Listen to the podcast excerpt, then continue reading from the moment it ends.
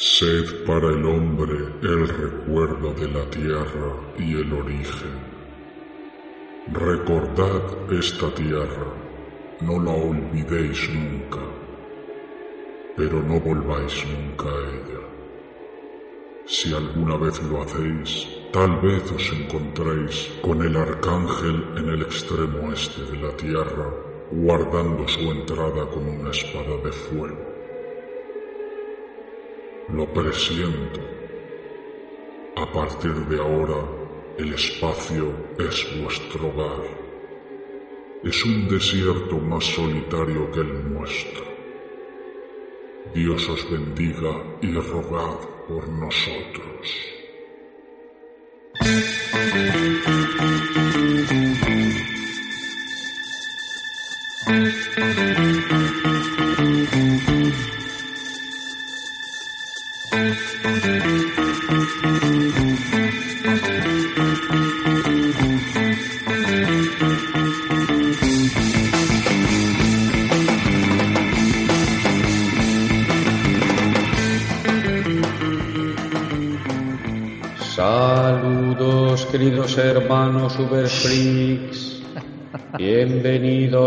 A una nueva edición de los Retronautas.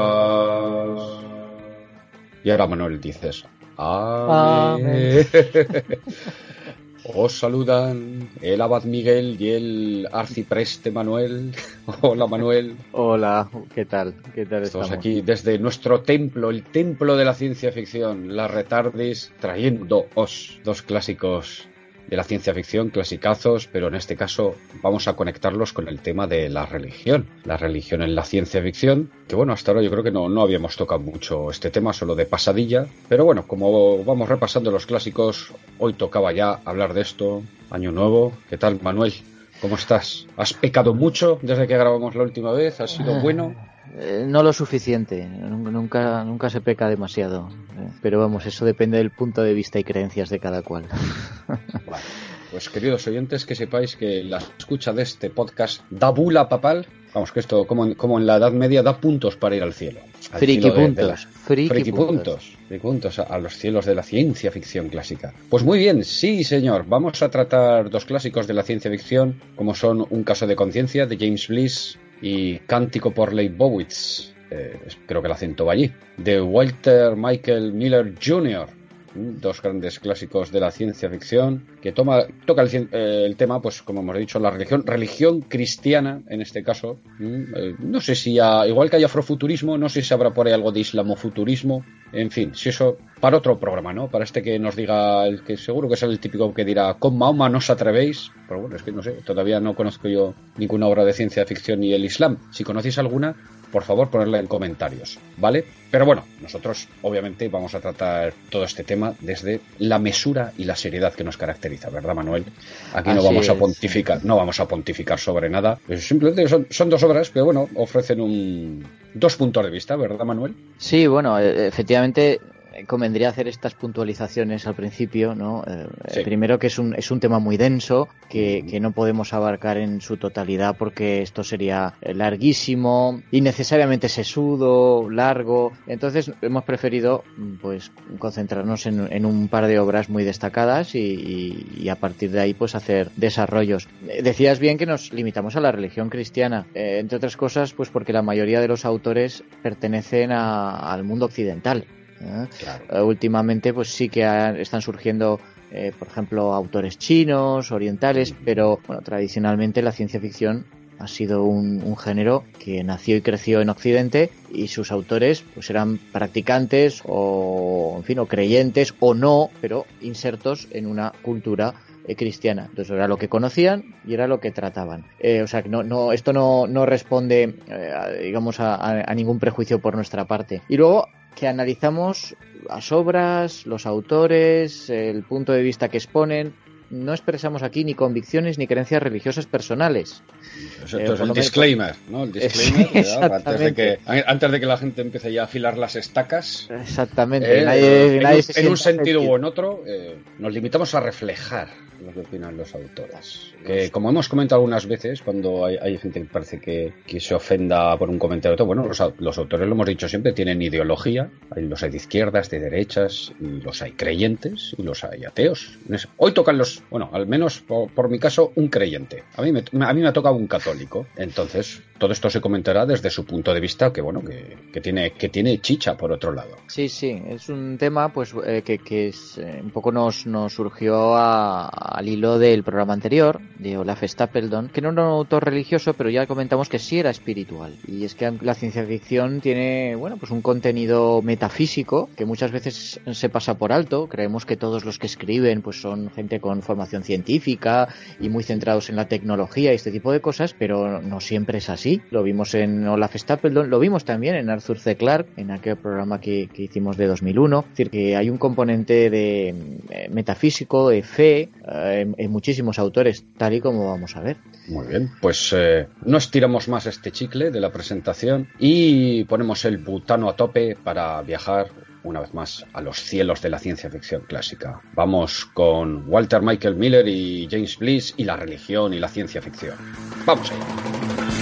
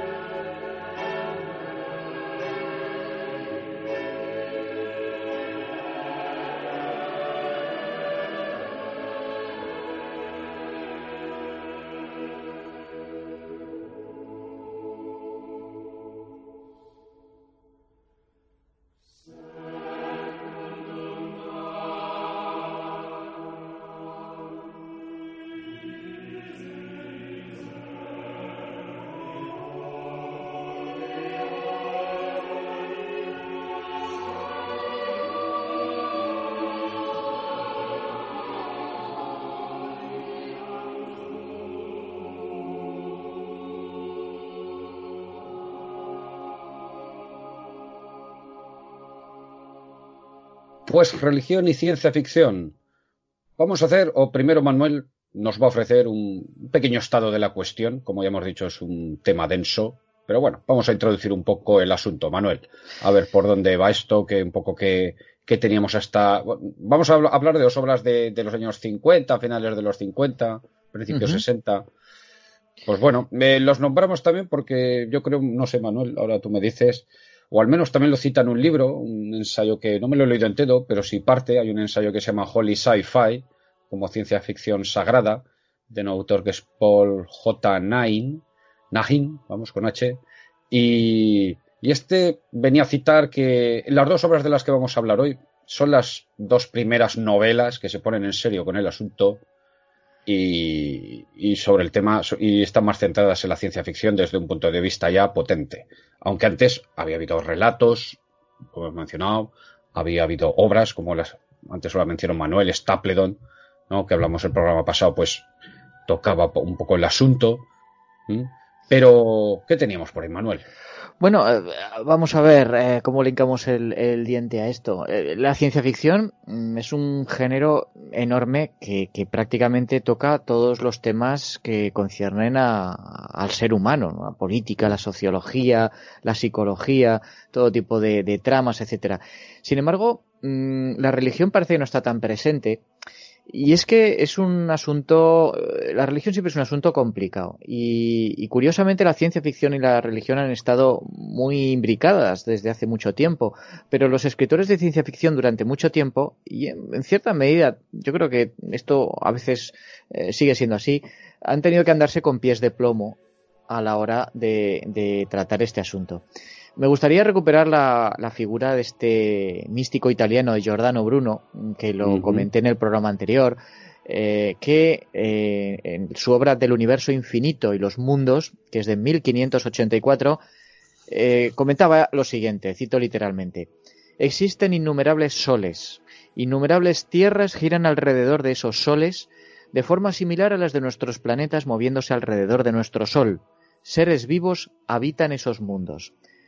Bruno era un seguidor del entonces nuevo modelo del cosmos que había descrito Copérnico, con el, recordemos, eh, modelo heliocéntrico, y lo, lo, arrestó la Inquisición en Venecia en 1591 y lo quemaron en la hoguera en 1600 por creer en alienígenas y otras supuestas herejías. Eh, Bruno era un, tipo, pues, eh, muy heterodoxo, un visionario. su crimen fue pensar y decir que el universo era infinito, que había incontables mundos y que en esos mundos había, había seres, incluso las estrellas les, les atribuía almas individuales o incluso pensaba que el universo entero podía tener conciencia. Hoy eh, nos podemos preguntar qué había de escandaloso en estas ideas, por, por qué se consideraba herético proclamar la existencia de mundos habitados que no fueran la Tierra.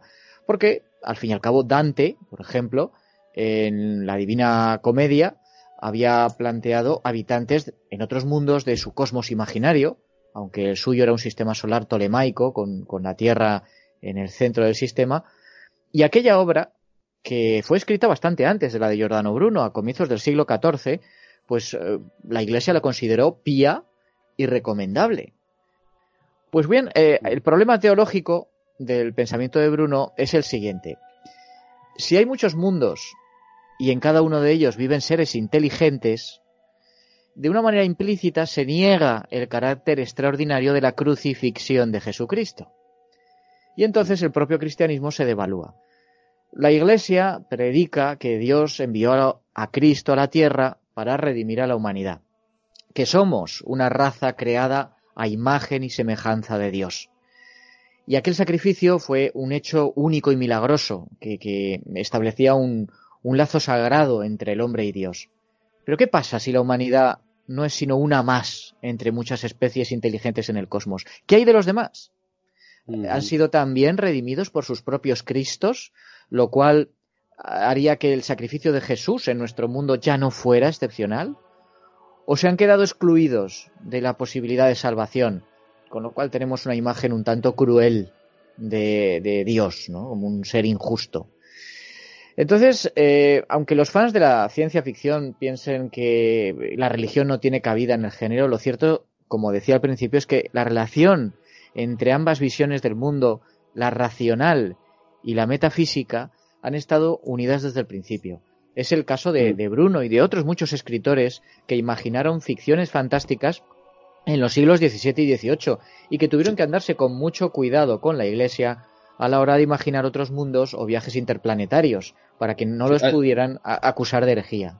Sí, quizás solo por matizar, Manuel, por si para alguno de nuestros oyentes. A ver, a, Giordano Bruno eh, lo ejecutaron o lo condenaron no solo por esto también. Es decir, era. Obviamente él, era antitrinitario, ahora confirmó la información por aquí, pues bueno, eh, estaba en contra de la idea de la Trinidad, o tenía opiniones contrarias a, temas como la transubstanciación, la misa, contra la virginidad de María, eh, tenía opiniones, veo aquí, favorables de la transmigración de espíritus, se le acusó hasta de brujería también. Bueno, tiene un poco un kit, ¿no?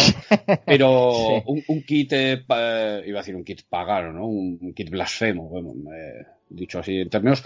Pero bueno, es cierto que, en aquella época, eh, entre otras cosas, en los, cargos está lo que comentaba Manuel, ¿no? Y sobre todo que él se negó a renunciar de sus postulados, ¿no? Porque obviamente pues eh, le pedían que se, que se negara, el hombre no se bajó de la burra. Por ejemplo, veo que le asignaba un alma tanto sensorial como intelectual a la Tierra, lo que sería una especie de panteísmo. En fin, tenía, tenía varios cargos y, en aquella época, sobre todo, ya si tocabas estos temas de, pues eso, ¿no? contradecía lo que era más el, el dogma, pues ibas listo, derechito al microondas.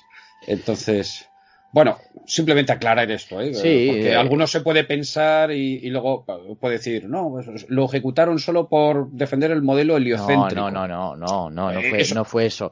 Pero no, no, digo, digo porque, porque algunos, porque, a ver, es la típica idea que muchas veces corre, ¿no? Eh, lo ejecutaron por sus ideas científicas, no, no solo. No solo. En aquella época, además, eh, como religión y ciencia iban muy de la mano. ¿Por qué? Porque mucho, Giordano Bruno era un religioso, ¿no? Había sido, creo que, dominico. Entonces, porque era la gente que puede acceder al conocimiento científico. Ya, ya, empezaba la ciencia, bueno, un poco a llegar a manos laicas, pero en un principio, pues, eh, eran los religiosos los que podían tener acceso a conocimiento científico y los que pues, podían caer en, en, diversas herejías. Pero bueno, simplemente por, por, dejarlo un poco acá, porque ya, alguna vez he oído un poco esa idea, ¿no? De, que hay gente que se piensa que, que solo fue ejecutado por, por defender X ideas científicas. Pues que había, había más, había más, solo eso. Y, bueno, eh, eh, después de Giordano Bruno, ah, y lo que pasa es que, como decía al principio, nos podemos eh, perder un poco ¿no? Y, alargarnos demasiado, pero hubo otros autores que planteaban la existencia de seres en otros, en otros planetas. Algunos de ellos pues imaginaban pues que también la Virgen María visitaba esos sitios y tal. Mm, tenían que de alguna manera integrar esas ficciones en mm. un poco el discurso religioso eh, oficial, ¿no? Eh, so pena, pues un poco de, que les miraran mal. Evidentemente, bueno, los tiempos fueron cambiando, no es lo mismo en el siglo XVI que lo que sería ya en el siglo XIX, ¿bien? Pero el caso es que eh, el discurso religioso de, que, podía encontrarse en la ciencia ficción más primitiva no desapareció como uno hubiera podido esperar a medida que avanzaba el siglo XX, ¿eh? mucho más dominado por el secularismo. Y por el contrario, cada vez más escritores de ciencia ficción lo exploraban en, sus obras. A veces era con relatos sobre figuras concretas, por ejemplo, eh, la figura de Cristo en, una novela de Michael Moorcock, que es He aquí el hombre, también es una novela que algún día me gustaría traer porque es muy, muy interesante, donde mezcla el asunto de, de los viajes en el tiempo, las paradojas temporales y la formación de religiones. Eh, Roger Zelazny en El Señor de la Luz, eh, con el dios Sam, o en, narraciones que situaban la acción en comunidades religiosas o sociedades dominadas por el fundamentalismo teológico. Eh, vimos, por ejemplo, una, una de Heinlein, estoy recordando ahora, uno de esos relatos de historias del futuro. De Heinlein, en, bueno, espero que este, este mismo año eh, tocaremos también Forastero en Tierra Extraña, eh, sobre también la, la creación de, de, de religiones. tenemos también Las Crisálidas de John Wyndham, El cuento de la criada de Margaret Atwood, Hierba de Sherry Tepper.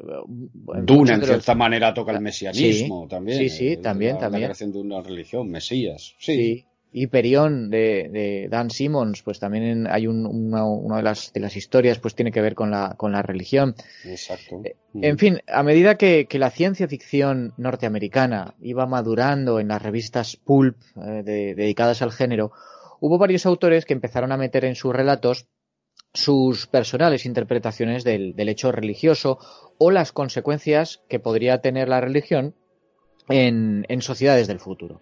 Uno de los enfoques más comunes era eh, la creación de tiranías teocráticas. Eh, esto lo he mencionado, pues, eh, este relato de Heinlein de la, de la, historia del futuro. También estaba esto presente en una novela que comentamos en el último programa de Heinlein, El día de pasado mañana.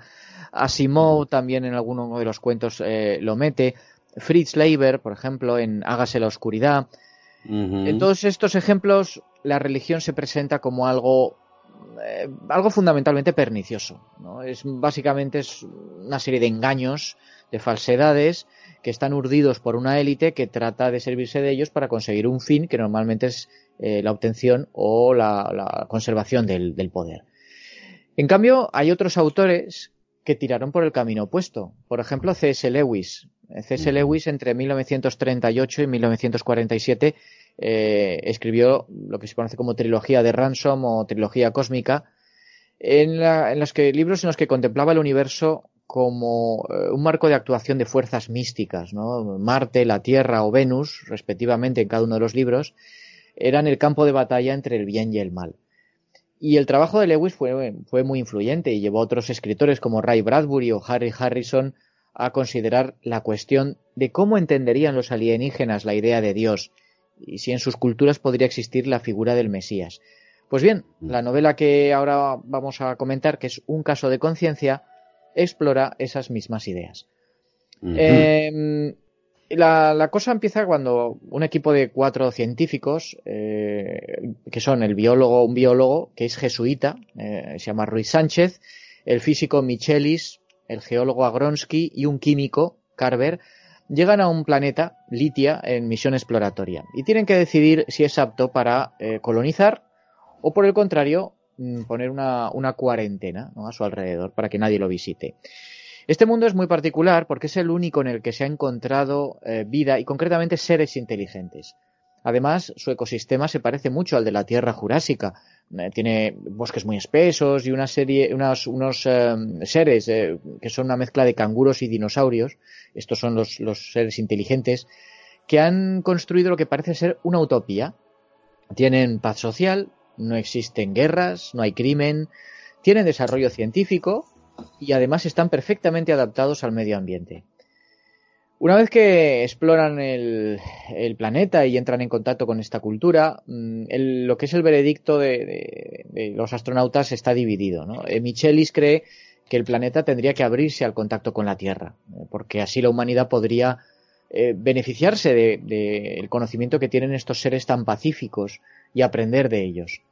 Carver cree, en, cambio, que, la riqueza mineral que tienen litio y tritio hace de ese mundo un perfecto eh, fábrica de armamento nuclear.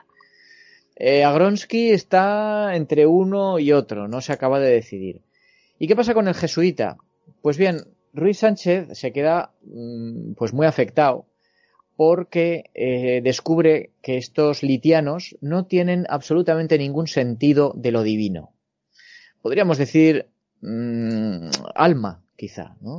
Eh, tienen moral o ética, pero esto, esta ética, pues está regida por la más fría lógica. no, no se apoya en, en un conjunto de creencias que han sido transmitidas eh, pues directa o indirectamente por un ser superior. Entonces él podría haberse planteado, el jesuita, que quizá sus propias creencias están equivocadas. Pero en cambio llega a la conclusión de que esa, esa brecha entre la perfección biológica y social que han alcanzado estos litianos y la ausencia de creencias de tipo religioso, unido además a la imposibilidad estadística de encontrar en la inmensidad del universo un planeta con esas características, eh, adaptado a la vida humana, con seres inteligentes y con un ecosistema reminiscente al terrestre, obedece a un plan del maligno, de mm. Satanás. Básicamente lo que nos viene a decir es que esto es un planeta que ha sido creado por, Satanás porque nos, nos, está diciendo de esta manera que mm, se puede ser inteligente, se puede tener desarrollo científico, se puede crear una sociedad utópica y no nos hace falta Dios para nada. Mm. Eh, bueno, la decisión final, como se produce un empate, pues la tienen que tomar las autoridades de la Tierra. Y el equipo científico regresa a nuestro planeta con un regalito. Uno de los litianos les entrega una de sus crías en estado embrionario para que crezca y reciba educación en la cultura humana.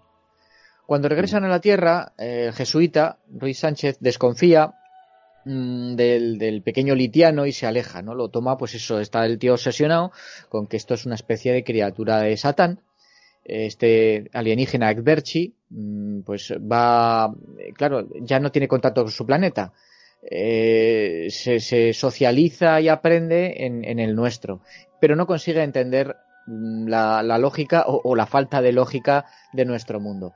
Y al crecer se convierte primero en una especie de famosete televisivo, porque el tío tiene unas opiniones muy, muy poco ortodoxas, pero luego deriva a, la figura de un agitador peligroso que amenaza con destruir el, sistema económico y social de, la Tierra. Y ante esa situación, pues el Papa mm, le da instrucciones a, Ruiz Sánchez, al jesuita, para que exorcice todo el planeta Litia, que, lo borre de la existencia. Entonces no tampoco voy a comentar el final, eh, para que lo descubran nuestros oyentes. Esta, novela es eh, ganadora de un premio Hugo en, 1959 y es un libro inteligente que está concebido de forma brillante. Lo que ocurre es que eh, es, una experiencia intelectual muy diferente leerlo desde un punto de vista católico o hacerlo desde un punto de vista mm, ajeno al catolicismo. Eh, el jesuita, este jesuita es capaz de, combinar de una manera muy retorcida, pero, lógica y coherente, ¿eh? con, sus, eh, con sus creencias, sus conocimientos en biología con sus creencias religiosas, para llegar a, una conclusión bastante inquietante, y es, lo he dicho, que los litianos son creación del diablo, aunque los propios litianos ignoran su auténtico propósito, que como he dicho es que, los encuentre el hombre, y les demuestre que es posible crear una sociedad pacífica careciendo eh, no solamente de sentimientos genuinos, sino de alma, de sentido del pecado, de una serie de, mandatos éticos que provengan de Dios. Ese, este descubrimiento podría dinamitar las bases eh, religiosas de, bueno, pues del jesuita, pero el caso es que el padre Ramón Ruiz Sánchez al creer esto también se convierte en un hereje y en un enemigo de la Iglesia, porque afirmar que el diablo es capaz de crear vida en iguales términos que Dios es una doctrina propia del maniqueísmo y está opuesto a los dogmas católicos. Y para colmo, esas criaturas no, no parecen tener ningún tipo de malicia, lo que equivale a negar la existencia en ellas del pecado original y por tanto del alma. Sí, es cierto que, se pueden, nosotros desde nuestro punto de vista podemos detectar ciertos defectos en esa sociedad ideal. Por ejemplo, los, padres tienen un desapego total eh, por las crías, eh, hay pues una especie de espíritu colectivo, ¿no? donde el individuo no importa demasiado. Pero eh, aún así, los litianos, sin creer en Dios, pues han conseguido una, como digo, una, utopía donde tienen cabida el desarrollo científico, y una buena integración con el medio ambiente. Por tanto, eh, desde el punto de vista del pensamiento católico, un caso de conciencia es una interesante exploración de, una cuestión que es teológica. Es decir, eh, si no se tiene un sustrato religioso básico, ¿es posible la ética y la moral? porque incluso, bueno, esto es un, tema bastante, bastante profundo, es decir, incluso para, para, nuestras sociedades seculares, pues bueno, un poco el, sustrato de nuestra, de nuestra ética y nuestra moralidad, pues proviene de siglos atrás de, educación y de creencias relacionadas con la religión, ¿no? Que mm. luego han pasado, pues, al, al mundo secular, pero, eh, pero ¿qué pasa si uno es ateo o, o agnóstico? Pues claro, eh, lo que nos encontramos aquí, la manera de leerlo, es que, esto es una, una historia bastante eh, triste de cómo la arrogancia y, la cortedad de miras de los seres humanos hace que veamos a una, una raza bondadosa y pacífica como unos seres terribles a los que hay que aislar o incluso destruir. Y eso simplemente porque no se ajusta a nuestro esquema de pensamiento religioso. Hmm. Eh, por lo tanto, son, son una amenaza y, hay que acabar con ellos. Eh, mm. En una de las reediciones del libro, hubo Blish eh, escribió un, prefacio y comentaba que, recibió cartas de, decía concretamente, no literalmente, teólogos versados en la postura actual de la Iglesia respecto al problema de la pluralidad de los mundos. Y él concretamente citaba la opinión de, un filósofo influyente de Gerald Heard, que decía, si hubiera muchos planetas, habitados por criaturas inteligentes, como muchos astrónomos, incluidos los jesuitas, sospechan, entonces cada uno de esos mundos debe poder incluirse en una de las tres siguientes categorías. Uno, habitado por criaturas inteligentes, pero sin alma. Habrían de ser tratadas con compasión, pero sin evangelizarlas. Dos, habitado por criaturas inteligentes con almas contaminadas por un pecado original. Habrían de ser evangelizadas en virtud de la caridad cristiana. Y tres, habitado por criaturas inteligentes, con alma, pero sin pecado original, que por tanto viven en un mundo paradisiaco sin pecados y con los que deberíamos contactar, no para predicar, sino para aprender de su condición de seres en gracia perpetua. Pero, claro, esa era la opinión de un católico, aunque fuera libre pensador. Y, Bliss eh, eh, comentaba a continuación. El lector observará que los litianos no se ajustan a ninguna de estas categorías. Claro, eh, lo que propone el escritor es eh, una especie de alienígenas inteligentes, sin alma mm, y creados por Satán para dañar a la creación de Dios. Pero lo que hace es señalar la imperfección del análisis católico, porque sugiere una posibilidad que los católicos no quieren o no pueden tener en cuenta. que es que existan planetas habitados por seres que no tengan nada que ver con el Dios de la Biblia, que no lo conozcan, que no tengan la menor intuición de que puede existir y que por tanto quizá no hayan sido creados por ese Dios. Pero claro, siguiendo el mismo razonamiento lógico, este argumento podría también aplicarse a la Tierra. Podría ser que nosotros no hubiéramos sido creados por Dios. Al fin y al cabo, eh, bueno, el, cristianismo no es la religión más antigua de la Tierra, ni tampoco la más longeva, eh, ni tampoco la que más tiempo ha venido creyendo la gente. Entonces esto corroería, ¿no? La misma esencia del mensaje religioso. Es un, bueno, es un, dilema, como vemos, esto puede sonar un poco enrevesado y tal, pero, pero es lo que está planteando eh, la novela. Mm, esto es un aspecto de un caso de conciencia, pero más allá del tema religioso, lo que también nos ofrece es un ejemplo muy interesante de, creación de especies extraterrestres. Esto, bueno, pues, eh, es uno de los campos en los que más abunda, abunda la ciencia ficción, ¿no? Em, eh, por una parte, hay muchos autores que se conforman cuando tienen que crear una cultura alienígena, pues de dar unas cuantas pinceladas, un poco pues para apoyar el argumento y, la interacción que puedan tener esos seres con los humanos. Y luego hay otros escritores que sí que se molestan en imaginar un, marco biológico muy complejo, eh, describiendo la sociedad, la cultura. Eh, y, bueno, esto es algo que tras la Segunda Guerra Mundial, mm, cuando el colonialismo empezó a, disolverse, empezó a considerarse como un, como un sistema reprochable, pues muchos autores intentaron presentar eh, alienígenas lo más diferentes posible de nosotros. Eh, gente como Clifford Simac o mm. Hal Clemens, si me ocurren, incluso eh, pues seres alienígenas, lo hemos visto en algún otro programa, mm, que son tan diferentes de nosotros que no podemos entender, el caso de Solaris, por ejemplo. Mm. Y aquí, bueno, esto es un acierto por parte de, James Bliss, ¿no? Em, a menudo, pues, pues eh, eh, esto, como digo, el tema alienígena se pasa por alto, pero aquí hace un, verdadero esfuerzo por describirnos esa sociedad de una manera meticulosa. Y al mismo tiempo que equilibra, como digo, perfectamente la religión con la ciencia. Eh, aquí, pues, eh, Bliss era, además, eh, tenía una formación científica. ¿eh? Él se graduó en biología, trabajó como editor científico para una multinacional, la, la farmacéutica Pfizer, hasta que, bueno, como escritor, pues su talento le, le permitió dedicarse exclusivamente ya a la literatura.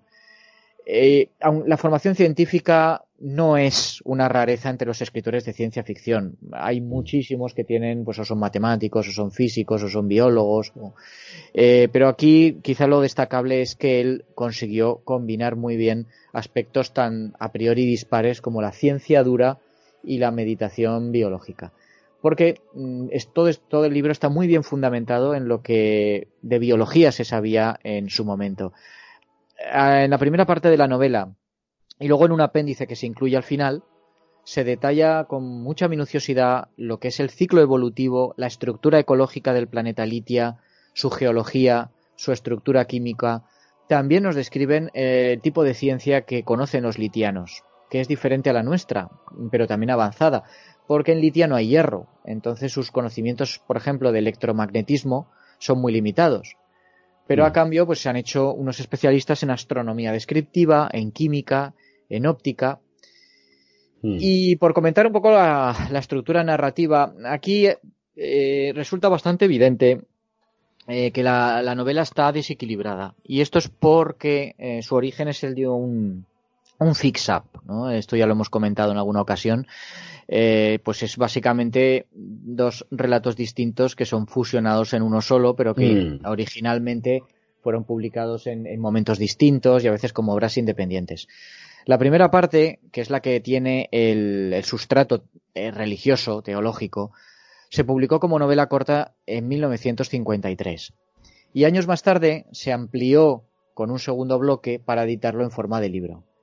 Eh, esto hace que, las dos partes eh, que tienen un tono y un tratamiento de los personajes diferente, pues no terminen de encajar del todo bien.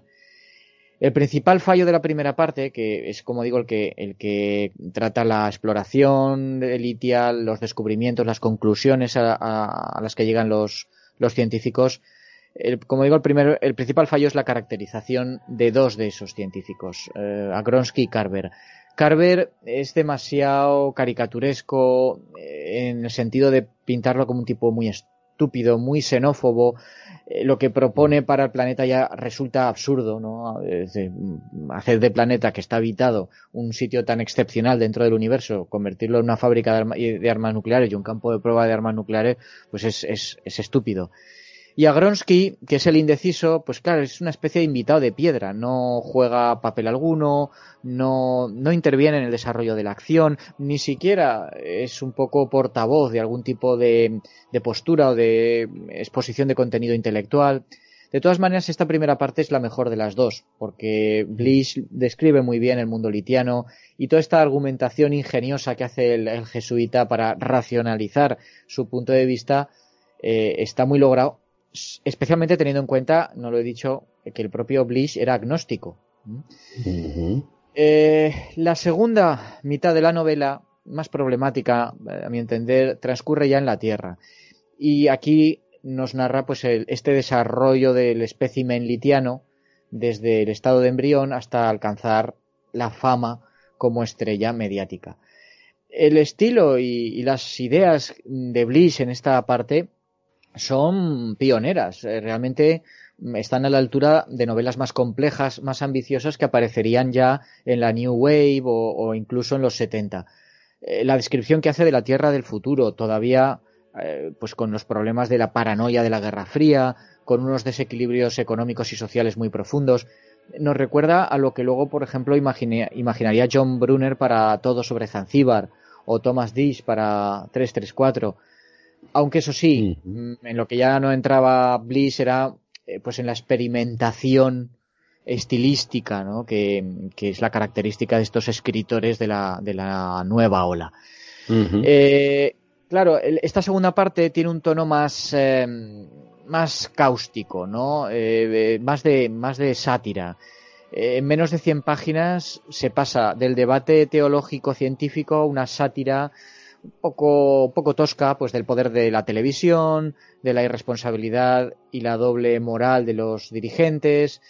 Eh, en la primera parte, el foco de la, de la novela eh, estaba eh, puesto en Ruiz Sánchez y el dilema, este dilema moral que tenía.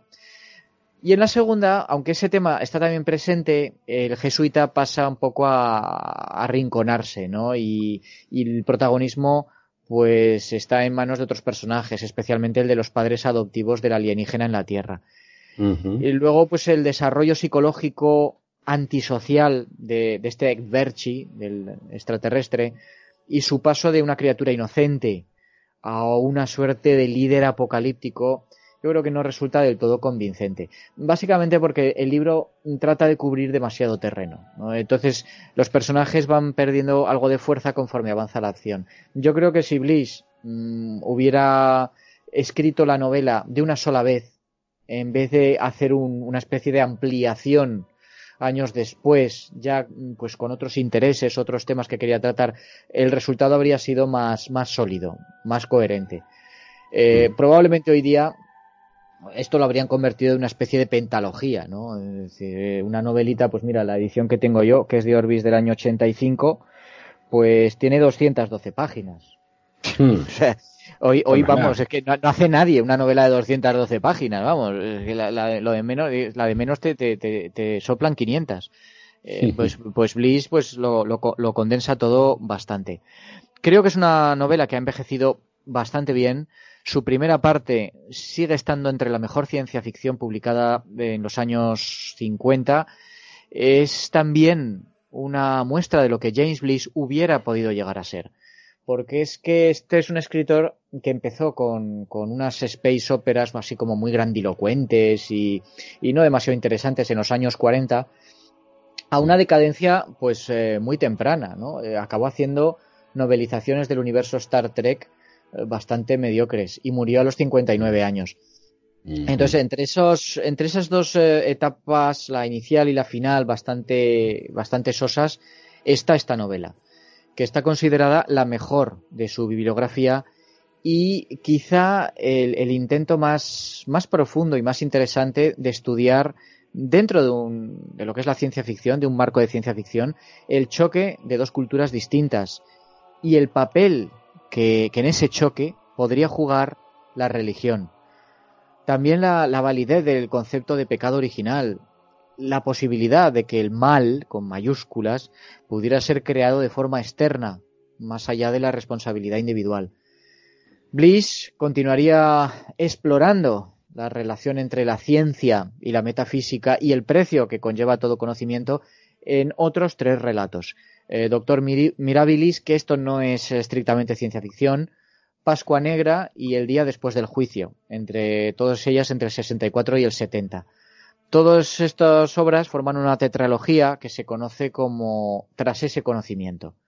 Pero, desde luego, si por alguna novela hay que empezar con, James Bliss, es esta, ¿eh? que, como digo, es no solamente muy importante, ganadora de un premio Hugo, sino una novela muy de lectura muy asequible, eh, por siendo profunda como es, bueno, pues por la extensión y el estilo que tiene. Y además, bueno, como bien has comentado, con un planteamiento interesante de, pues, de un mundo con una sociedad sin pensamiento religioso, porque o, o, pensamiento sobrenatural, porque curiosamente es, es, algo presente en todas las sociedades de la Tierra, desde los bosquimanos, ¿no? desde las culturas más primitivas, eh, de este a oeste, hasta los esquimales, el ser humano pues cree en algo sobrenatural, ¿no? O, le ayuda a explicar el mundo, o, vamos, creo que algún científico ha postulado como que es parte de, incluso de nuestro software. que al igual que tenemos el idioma, eh, la capacidad para el lenguaje previamente implantado, pues quizás tengamos una especie de, chip religioso sobrenatural. Es curioso, es algo presente en todas las culturas del mundo, de una manera u otra, desde el panteísmo, animismo, a, bueno, a, los monoteísmos, que, es lo que a nosotros nos toca. Entonces, interesante, como siempre la ciencia ficción, pues planteando escenarios, que es sobre todo lo que da lugar pues, a debate y, a, reflexión, que es lo interesante de todas estas obras. Muy bien, Manuel, pues yo, bueno, por desgracia yo esta no he tenido tiempo para leérmela, pero me ha llamado la atención. Me ha llamado la atención. Bueno, pues ¿qué hacemos? ¿Pasamos a Cántico por Leibowitz? Por supuesto, sí, que este también pues tiene chicha. Este, buah, tiene, tiene. Aquí no hay naves espaciales ni nada de eso, además. Eh, bueno, primero vamos a introducir un poco quién era el autor, porque es bastante determinante su experiencia vital, podemos decir, en, en lo que luego sería su obra. Walter Michael Miller Jr., nacido en Florida y educado en las universidades de Tennessee y Texas, tras la universidad trabajó como ingeniero y durante la Segunda Guerra Mundial sirvió en un bombardero como técnico de radio y artillero de cola, participando en unas 60 misiones sobre Italia. Fue en una de estas misiones, eh, o sería una de estas misiones, la que lo dejaría traumatizado de por vida, que fue el bombardeo de la abadía de Montecassino. La batalla de Montecassino tuvo lugar en 1944 al sur de Roma. En el avance de los aliados hacia el norte de Italia, pues bueno, los alemanes habían hecho fuertes en una zona que era muy escarpada y en la cual se encontraba la abadía de Monte Cassino, una abadía del siglo VI, una joya, una reliquia histórica. Realmente los alemanes no estaban dentro de la abadía, no estaban posicionados dentro de la abadía, sino en las paredes, eh, podemos decir, por debajo de sus muros. Pero igualmente los aliados, pues claro, para limpiar la zona tenían que bombardear y bombardearon el monasterio que fue completamente destruido Dentro de lo malo, lo único que, pues, quizás los alemanes, viendo la cosa venir, pues, casi todos los códices y manuscritos de, que eran de un grandísimo valor y obras de arte, pues fueron enviados al Vaticano. Entonces, más o menos pudo salvarse lo sustancial. Eso sí, lo peor vendría luego, cuando después del bombardeo, pues bueno, paracaidistas alemanes se atrincheraron entre las ruinas y comenzó una batalla pues que dejó 20.000 alemanes muertos y 55.000 aliados. ¿eh? Solo para tomar eh, esta, bueno, estos restos de Monte Cassino. Joe Haldeman, el autor de La Guerra Interminable, obra de la que hemos hablado ya en nuestro especial de ciencia ficción militar, y que sirvió en la guerra de Vietnam, afirmaba que Miller estuvo afectado toda su vida por estrés postraumático antes de que esta enfermedad fuera reconocida como tal. En fin, la cuestión es que parece ser que a raíz de esta experiencia, después de la guerra, Miller decidió convertirse al catolicismo. Se casó con Anna Louise Baker, su mujer, en 1945, tuvieron cuatro hijos, estuvo amancebado un tiempo con otra escritora de ciencia ficción, Judith Merrill, en 1953. Y bueno, respecto a su obra, entre 1951 y 1957, pues Miller publicó más de tres docenas de cuentos en revistas como Astounding, Amazing Stories, Fantastic Adventures, ganando un premio Hugo por un relato en 1955 de Draftsteller, perdón. Este no lo he leído, no os puedo decir de qué va, pero bueno, sí que ya en muchos de estos relatos empiezan a aparecer los temas que luego aparecerían en Cántico por Leibowitz, ¿no? La pérdida del conocimiento científico, la regresión cultural, la religión. También escribió guiones para el programa de televisión de Captain Video en 1953. Pues Captain Video fue una de las, podemos decir, series pioneras, eh, la primera de las primeras series de televisión dedicadas a la ciencia ficción. Eh, a finales de la década de los 50, Miller reunió en una novela tres relatos que había publicado en The Magazine of Fantasy and Science Fiction en 1955, 56 y 57 y que estaban temáticamente conectados. De nuevo tenemos un fix-up, como ha comentado antes Manuel. Eh, esta novela se tituló Cántico por Leibowitz, se publicó en 1959 y ganó el premio Hugo a la mejor novela en 1961. Después de, este éxito, Miller no volvería a publicar nada más. Se publicaron antologías de sus relatos y estuvo trabajando en una secuela de Cántico por Leibowitz, pero se quitó la vida en enero de 1996 antes de terminarla a raíz de la muerte de su esposa. Me refiero al suicidio. Eh, según, el, perdón, según el testimonio del escritor Terry Bison, había estado luchando contra la depresión durante muchos años, era una persona de carácter huraño, que evitaba el contacto con el resto de mortales. Por ejemplo, nunca llegó a, reunirse en persona con su agente literario. Y fue este mencionado Terry Bison eh, quien fue el encargado por Miller, eh, antes de su muerte, de terminar el, manuscrito que había dejado de 600 páginas. Eh, manuscrito que fue publicado en 1997 bajo el título de Sanley Bowitz y la mujer caballo salvaje. Novela que está, yo no me la he leído. Eh, Manuel, parece, no hemos comentado antes a micrófono cerrado que sí, hace ya un tiempo y que si quieres, pues bueno, comentamos luego, si quieres, ¿vale, Manuel? Sí. Vale, y mm, volviendo al proceso de publicación de Cántico por Leibowitz, eh, como hemos mencionado, la novela surge a raíz de la fusión de tres relatos o novelas cortas el primer relato que se publicó en abril del 1955 en la revista The Magazine of Fantasy and Science Fiction, os recuerdo.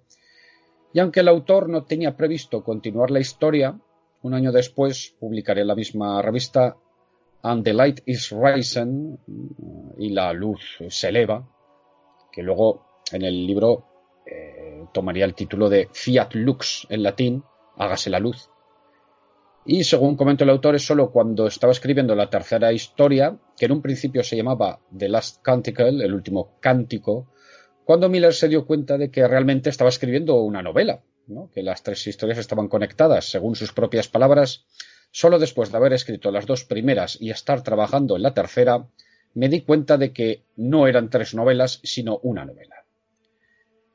La revista de Fantasy and Science Fiction, bajo la dirección en aquellos años del editor Anthony Boucher, uno de sus fundadores, tenía una cierta reputación de publicar trabajos cuidados. Se intentaba un poco cuidar la calidad del producto, elevar el nivel intelectual. Por ejemplo, el escritor Walker Percy la definía como pulp de clase alta. De hecho, ganó el premio Hugo a la mejor revista en los años 57 y 58 consecutivamente. Y historias como las que publicó Miller, más centradas en el elemento humano y los valores, pueden ser un ejemplo de lo que aspiraba esta revista.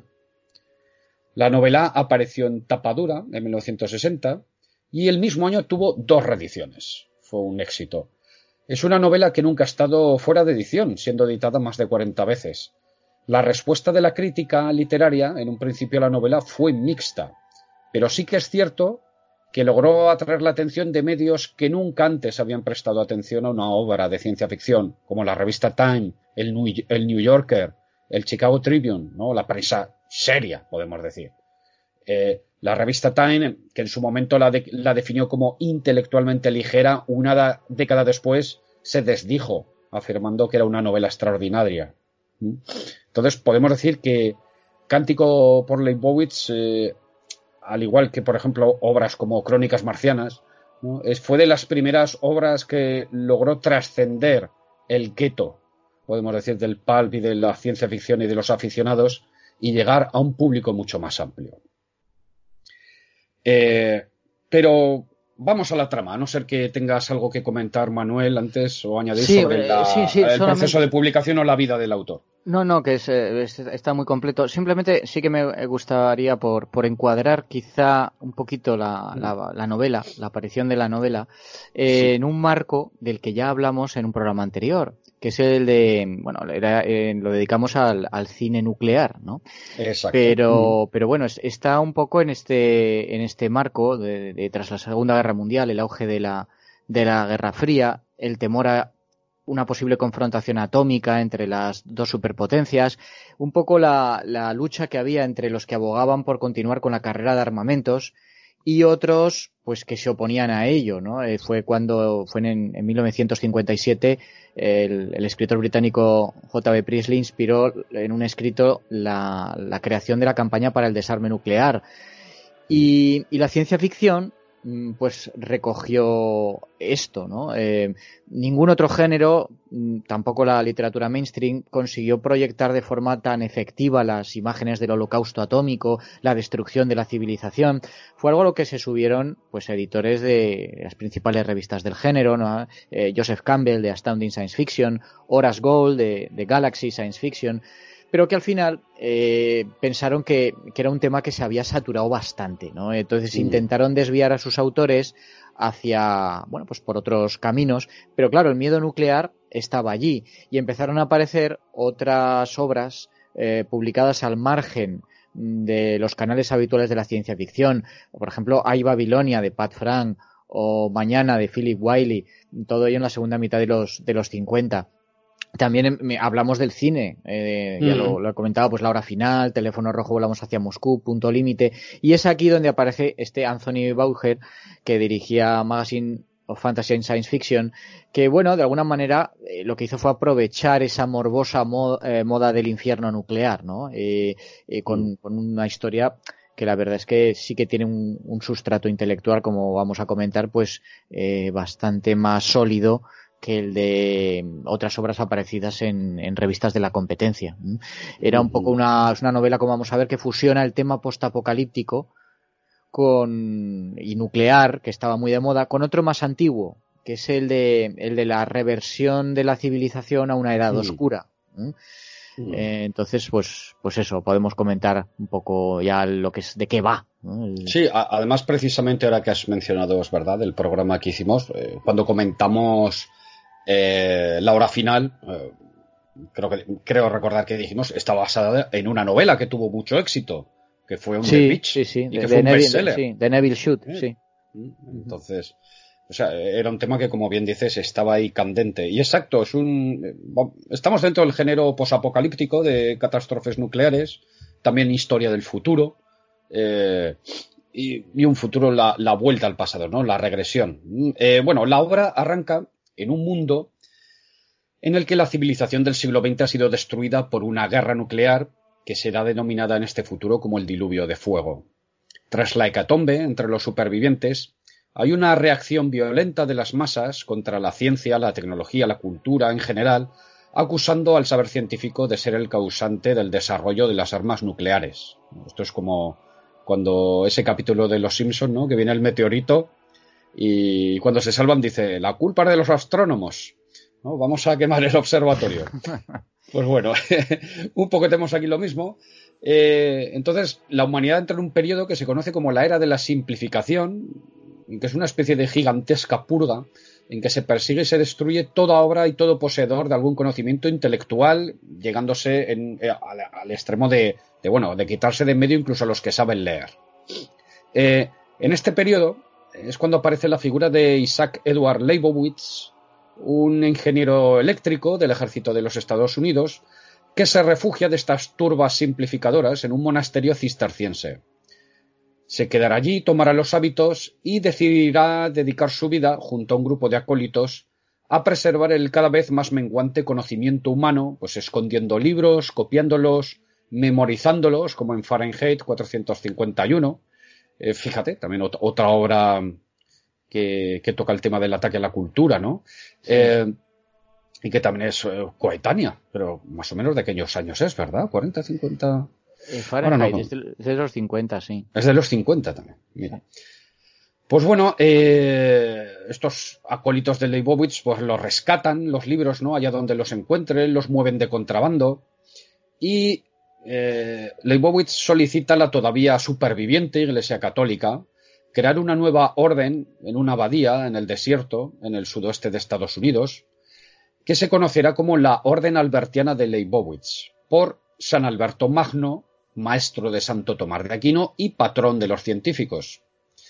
Sin embargo, llega un día en que Leibowitz, eh, es sorprendido por unos simplificadores pasando material y lo martirizarán. Eh, será beatificado y en el momento en que arranca la trama 600 años después de nuestra era, es candidato a santo. El mundo, como he comentado, se encuentra sumido en la barbarie, en una especie de anarquía feudal, sazonada con mutantes. Cito la obra cuando decía, pues, ¿quién no sabía que en aquellos días había monstruos en la tierra? Que lo que nacía vivo por la ley de la Iglesia y de la naturaleza estaba condenado a vivir, y que, de ser posible, quienes lo habían engendrado tenían que ayudarlo a desarrollarse. La ley, aunque no siempre obedecida, lo era con la suficiente frecuencia como para mantener una extendida multitud de monstruos adultos, los cuales escogían a menudo las más remotas de las tierras desiertas para sus vagabundeos y rondas nocturnas cerca de los viajeros de la pradera. Las criaturas monstruosas que merodeaban por los límites del desierto llevaban a menudo capuchas, máscaras o hábitos colgados para ocultar sus deformidades.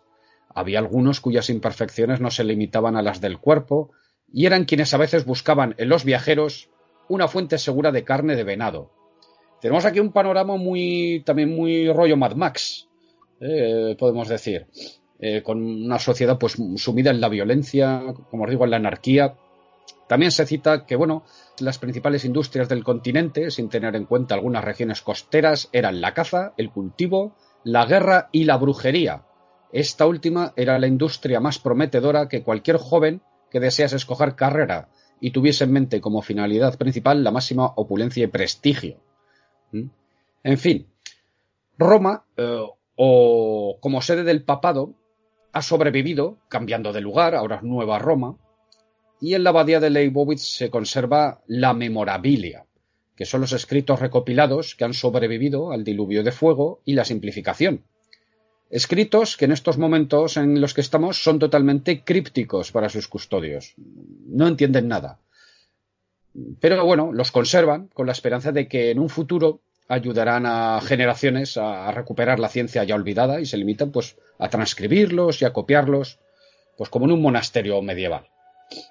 Eh, como hemos comentado, la primera parte de la novela, que se titula Fiat Homo en latín, hágase el hombre, se sitúa en el siglo XXVI y nos encontramos al principio pues con un novicio de la orden, el hermano Francis Gerard, que está de vigilia cuaresmal en el desierto y que mientras anda por ahí ayunando, pasando hambre, sed y calor, pues se topa con un vagabundo con el que tiene un encuentro un poco surrealista, un poco buñuelesco, y que le acaba indicando, no nos llega a quedar claro, yo creo si por accidente o no, la ubicación de un refugio nuclear escondido, lo que ellos llaman un fallout y que con el paso del tiempo la gente no sabe lo que es.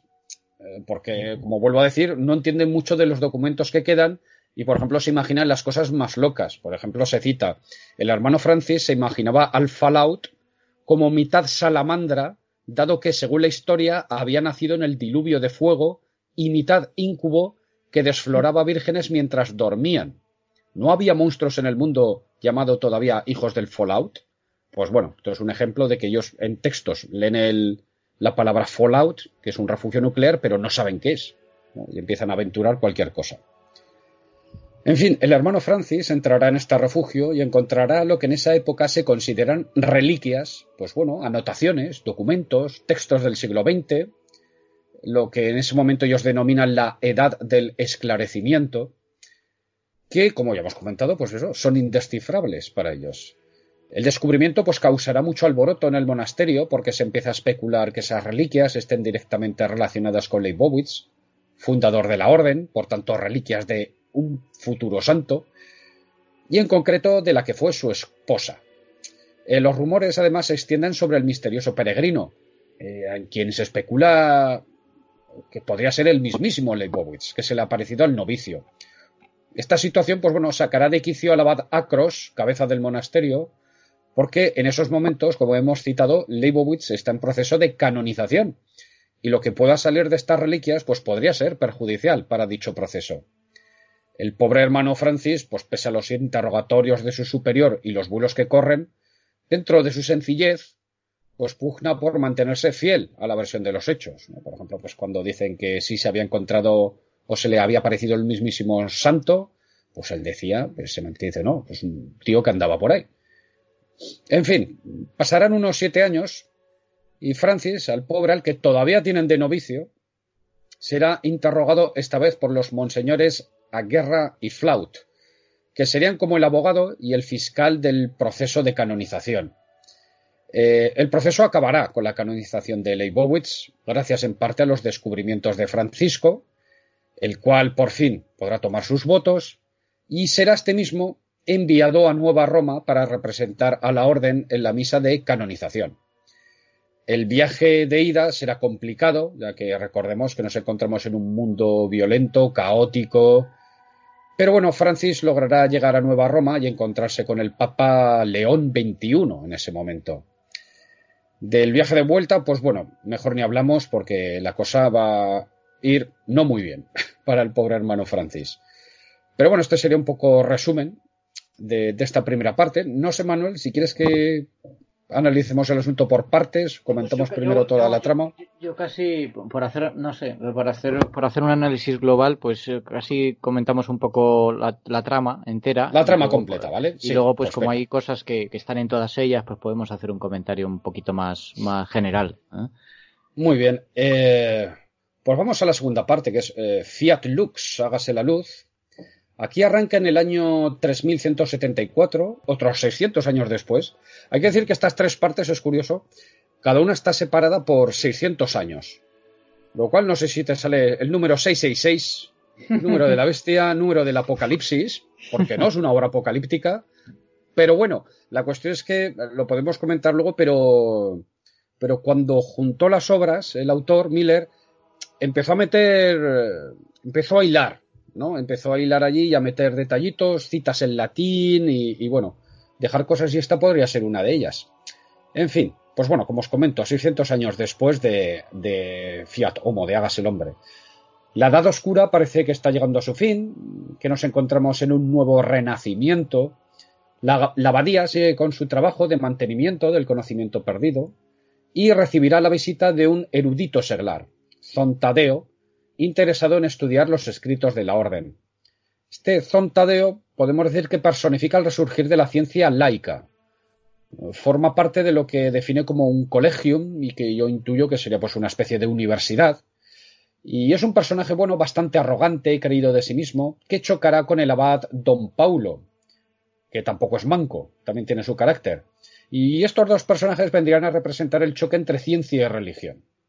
El motivo del choque también será porque Zadeo quiere llevarse los documentos que hay en la abadía, parte de la memorabilia, para poder estudiarlos tranquilamente en su colección. A lo que don Paulo se negará. En una discusión, por ejemplo, Tadeo dirá mantener la ciencia enclaustrada sin tratar de aplicarla, sin tratar de emplearla, hasta que los hombres sean santos, no servirá de nada.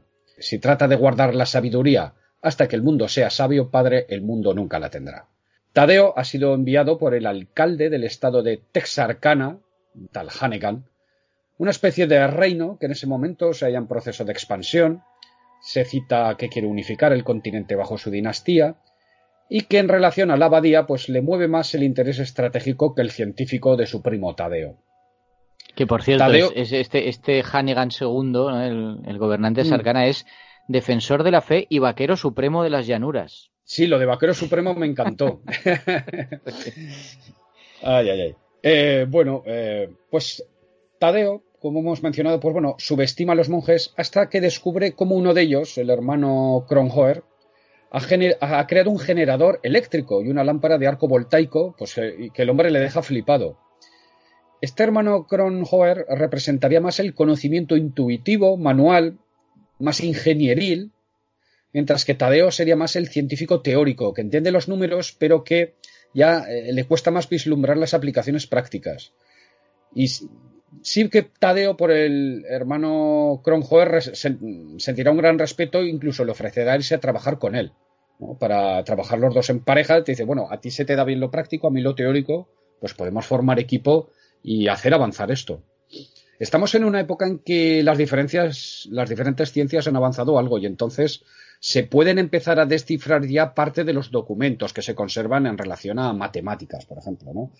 Eh, se cita, por ejemplo, dice, conservar la memorabilia ha sido una tarea ingrata, pero sagrada, pensamos. Es únicamente nuestra labor mundana pero hemos sido siempre contrabandistas de libros y memorizadores, y es duro pensar que el trabajo terminará pronto. Pronto será innecesario. No llego a creerlo. ¿Por qué dice que será innecesario? Porque ya ese conocimiento será recuperado. Eh, como que vislumbran que ya no será necesaria su labor. Eh, veremos aparecer de nuevo. No nos dejan claro si es la misma persona no es la misma persona. Ese viejo ermitaño judío eh, que aparecía en la misma parte, que anda cerca de la abadía cada dos por tres. En ese momento se dedica a tirar piedras a los novicios, hace una alusión al incidente con el hermano Francis en una conversación, eh, con lo cual parece ser que es esta misma persona, pero claro, es una especie de judío errante, judío eterno. Sí, sí, en, relación a eso. se cita que es Lázaro en algún momento, el Lázaro el resucitado por Jesucristo, pero claro, el judío errante era otra persona, era uno de los romanos que, Ahora no me acuerdo cómo se llamaba. Pero creo que era el que le clavó la lanza. Cartafilos, sí, es que esto eh, es, curioso porque el libro tiene un enfoque realista, como estamos viendo, pero hay aquí como, como esta cuña sobrenatural, ¿no? Una especie de cuña divino, eh, que viene a ser pues el judío errante, ¿no? Eh, lo del el judío errante no aparece en las, en las escrituras, es, es un poco una leyenda posterior que, se ha ido mm. elaborando eh, y, se le atribuyen varias identidades, entre ellas la de José Cartafilos, que era el portero del tribunal en el que Poncio Pilatos juzgó a Jesús.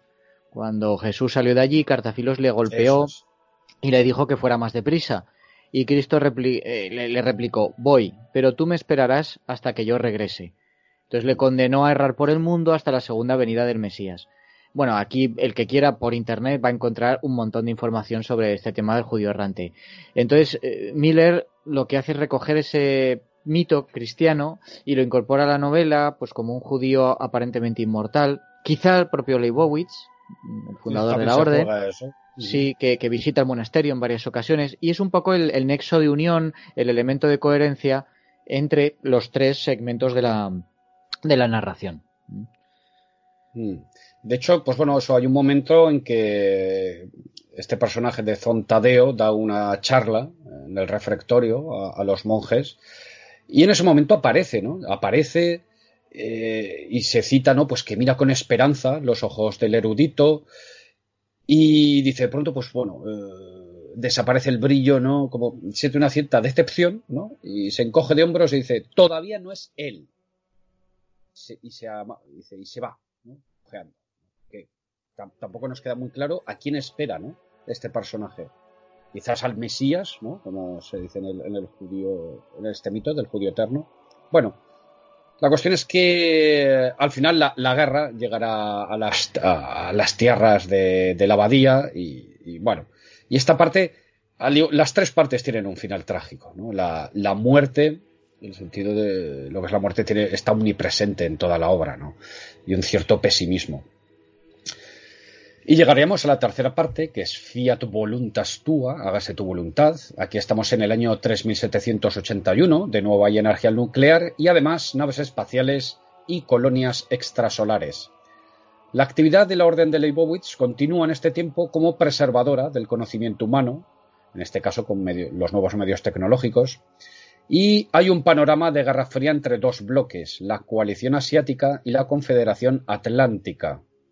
La tensión va en aumento debido a que se ha violado la moratoria existente de construcción de armas nucleares.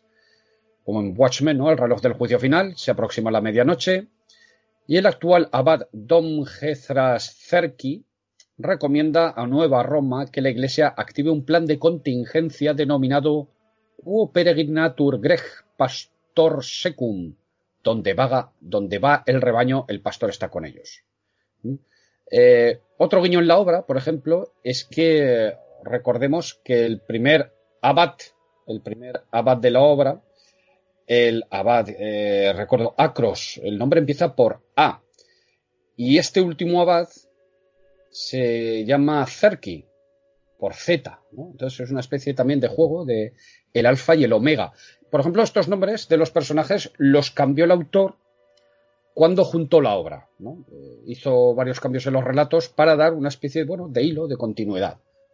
Entonces aquí, pues bueno, un, pequeño guiño, en, los nombres de los abates. Eh, pues bueno, debido al aumento de incidentes entre las dos potencias, Roma dará luz verde a este plan que consiste en fletar una nave que partirá en tres días y que llevará tanto un pasaje humano con el objetivo de perpetuar la Iglesia en las colonias extrasolares de Alfa Centauro, y también llevar la memorabilia, el conocimiento humano acumulado por la orden microfilmado en este caso. Vuelve a aparecer el viejo peregrino, como hemos mencionado, pero en este caso, ya digo, se presenta a sí mismo como Lázaro. Eh, y recordemos eso, que Lázaro fue el resucitado por, Jesucristo, ¿no? Con lo cual, también nos queda aquí mucha duda de, no sé exactamente qué, qué, quería hacer Miller con este personaje. No queda claro realmente, no tiene una conclusión dentro de la obra. Aparece otro personaje, que es una anciana vendedora de tomates, una mutante con dos cabezas. Todavía hay mutantes, como recordatorio del primer conflicto nuclear.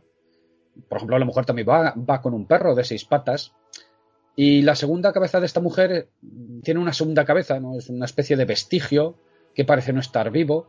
Y ella lo que va es en corriendo al abad porque quiere bautizar a esta segunda cabeza, que es como su la considera como su hermana, le ha puesto un nombre, Rachel, ¿no? La cuestión es que, bueno, al final se producirá, bueno, no al final, se producirá un ataque nuclear sobre Texarkana, que es ahora capital de la Confederación Atlántica. Llegarán refugiados de diferentes regiones afectadas por el ataque, y aquí el abad Cerky pues chocará con el doctor Kors, miembro del equipo médico que asiste a las víctimas. El motivo de la disputa viene porque el equipo médico puede autorizar la, eutanasia, siempre, ojo, con el consentimiento del paciente, de, pues para aquellos afectados por la radiación que ya no tienen salvación posible y para evitarles la agonía de una muerte muy dolorosa. Podemos recordar de nuevo nuestro, el programa dedicado al cine nuclear, o los dos programas que le dedicamos, eh, pues en el que un poco hablamos de los síntomas que tenían pues los irradiados, ¿no? Y como tienen una muerte pues bastante truculenta, muy, muy, dolorosa. Claro, esto es eutanasia y esto choca frontalmente con la fe del abad, el cual se niega a ceder el espacio de la abadía a los equipos médicos hasta que no renuncien a, entre comillas, recetar la eutanasia, al menos dentro de sus muros. Eh, llegarán a un acuerdo al final, el, abad es Taradona RQR, eh, tenemos aquí de nuevo un conflicto, un dilema. En este caso será el conflicto entre las leyes de los hombres y las leyes de Dios. Eh, este conflicto moral estallará en su momento cuando aparezcan las figuras de una madre y una hija, una madre con una hija pequeñita, que van a morir, o sea, están condenadas a morir a causa de la radiación. Aquí vendrá toda una reflexión sobre el sentido del dolor, del sufrimiento por parte del abad, pues una reflexión que es común en la cultura cristiana. Eh, el sentido del martirio. Eh, y aquí podemos decir que, el autor, hemos mencionado que se convirtió al catolicismo, pero tampoco tomó una posición, sino que nos muestra los dos argumentos. Unos en boca del doctor y otros en boca del abad. Y, un poco es el lector el que, bueno, eh, puede tomar posición, no necesariamente, pero entender al menos las dos posturas. En fin, en lo geopolítico, pues habrá unos intentos de conversaciones de paz, una moratoria de 10 días, no tendrán éxito.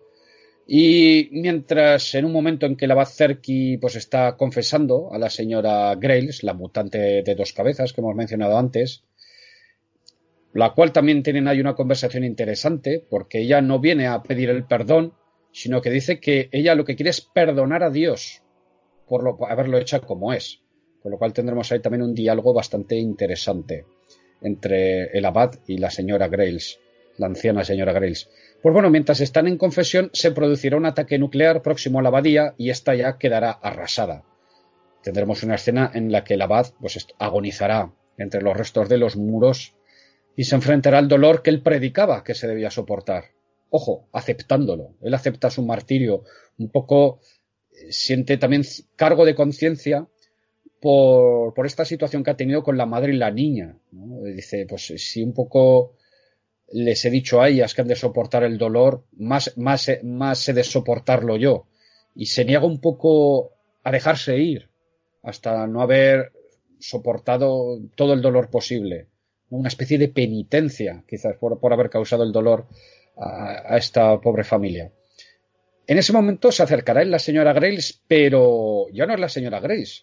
Resulta que la segunda cabeza, podemos decir, ha despertado. La cabeza de Rachel que se limita simplemente a repetir lo que el abad dice. ¿no? Parece que, no hace mucha cosa. Y bueno, en una especie de coda simbólica, dará su última comunión al abad. El abad había cogido, eh, intentado salir de la abadía eh, con, el copón, ¿no? con, las formas, eh, con la Eucaristía, pues había intentado salir, pero bueno, no, pudo salvarse porque, como hemos dicho, pues la abadía se derrumbó sobre él y le atrapó parte del cuerpo. Eh, bueno, se cita en la obra, dice, vio la inocencia primaria en aquellos ojos y una promesa de resurrección, una mirada que había sido un don y que le hizo llorar la gratitud. Después se tendió con la cara contra el polvo y esperó.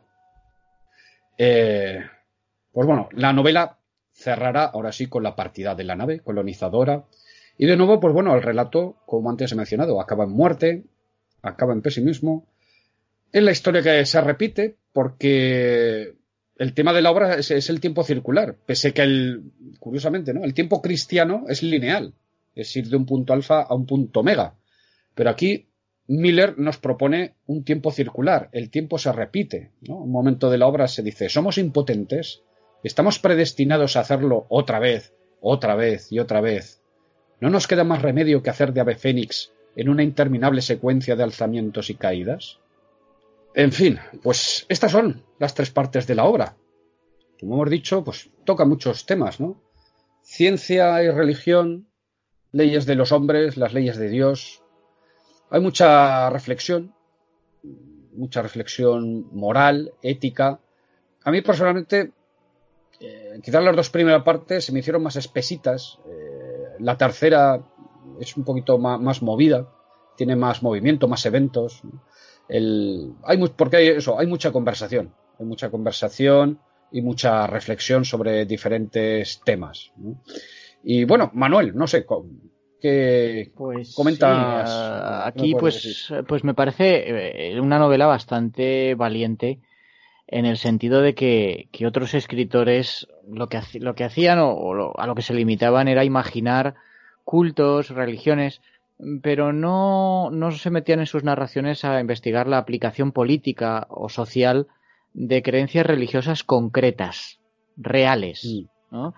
Entonces, Miller, mm, bueno, él, reconoce la, fuerza de su propio catolicismo y lo utiliza para hacer una historia, como digo, que, asume bastantes riesgos ideológicos. Has comentado tú el de eh, utilizar el carácter cíclico de la historia y el mito cristianos, ¿no? Para interpretar la tecnología nuclear como una especie de pecado original, que, condena a la humanidad a una cadena sin fin de autoaniquilaciones.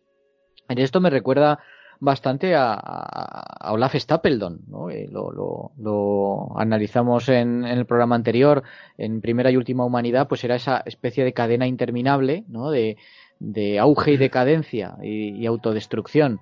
Mm. Em, él afirma también que la, única institución social que podría sobrevivir a un holocausto eh, es la Iglesia, la Iglesia Católica, y no los científicos. Recordemos que Asimov, en la, saga de la Fundación, él lo que interpretaba, pues que sería la ciencia, ¿no? La, fundación, la que sería la encargada de custodiar el conocimiento, la tecnología, etcétera, a la espera de, que la, la, especie humana volviera a resurgir. Pues no, no. Aquí será de la misma manera que ya sucedió siglos atrás ante los ataques de los godos y los vándalos, pues la Iglesia Católica. En este sentido, eh, Miller le, pega un, revés al, a este materialismo tecnocrático, ¿no? que, ha sido eh, pues tan común en, muchos fundadores de la ciencia ficción moderna, desde H.G. Wells a, Hugo Gensbach. Y, y al hacer esto, pues de alguna forma eh, él, y no le parece que no le importa demasiado, él se margina dentro de, la propia ciencia ficción, porque presenta a la religión en general y a la religión católica en particular, pues bajo una luz mm, favorable. Sí que nos presenta pues que hay sujetos, esto claro es así, intrigantes, hay burócratas estúpidos, personajes muy muy obtusos, pero en general la institución de la Iglesia se, se presenta pues como un pilar fundamental de la sociedad, una especie de nexo entre el pasado y el presente, eh, de custodio de, lo que será el progreso del, futuro. Em, esto, bueno, eh, responde a, lo que ha pasado en nuestra propia historia, ¿no? Tras, tras, la desaparición del Imperio Romano y durante buena parte de la Edad Media, todo lo que fue el conocimiento y el legado científicos occidentales se conservaron tanto en la cultura islámica como en los monasterios católicos. Y, en Cántico por Leibowitz se recupera este, este proceso, pero ya con el trasfondo de la guerra atómica. ¿no? Em, entonces, bueno, los, los, monjes arriesgan sus vidas para conservar objetos que para, para, el pueblo, para el populacho, en este caso podríamos decir, son, son sinónimo de, de algo malvado, ¿no? Y de alguna forma se oponen a la corriente predominante, que era la de destruir mm, todo ese legado pues por culpabilizarlo del presente horrible que viven, ¿no? Entonces mm. copian, distribuyen entre, entre, otros monasterios manuscritos redactados en un inglés antiguo que no pueden entender, pero que intuyen que es importante. Y luego, eh, cuando ese sentimiento contra la ciencia va desapareciendo, la Iglesia no, se margina exactamente, sino que participan en ese movimiento que pondrá la, base de, un desarrollo científico y, técnico a, gran escala. Y en, la, última parte, cuando la sociedad secular ya pues toma la iniciativa del, progreso y margina la religión y olvida el papel que ha tenido en los siglos pasados, pues eh, los monjes que aquí vienen a ser una representación de, toda la iglesia, ¿no? Pues lo mm. aceptan con humildad, pasan un segundo plano, pero no se olvidan de lo que ha ocurrido. Entonces se actualizan, educan a, los mejores de entre los suyos y se preparan para lo que, para lo que va a venir. Entonces, eh, yo creo que en este sentido la, novela es, es, un mensaje de advertencia pero, pero que va, viene desde, desde un punto de vista de, podríamos decir, de humanismo cristiano, no, no del materialismo científico, ¿no? Eh, eh, eh, el hombre nos viene a decir seguirá existiendo solamente si combates esa maldad innata que tenemos en nosotros, ¿no? de hecho, aquí nos dice que los científicos, a los que normalmente consideramos pues los custodios del conocimiento, bien, pues los científicos no, no adoptan un código de conducta moral y responsable. Y, claro, pues luego hay consecuencias. Eh, en los años 50 y los años 60, el proyecto Manhattan, que desarrolló la bomba atómica, se interpretó como, como la rendición o el abandono de la responsabilidad de, de algunos científicos muy destacados, ¿no? Y solamente una minoría de la comunidad científica, eh, entre ellos, por cierto, Leo Szilard, que había participado en el propio proyecto y que ya lo mencionamos en algún otro programa, pues eh, fueron pocos los que alzaron sus, sus voces contra, contra, las armas nucleares.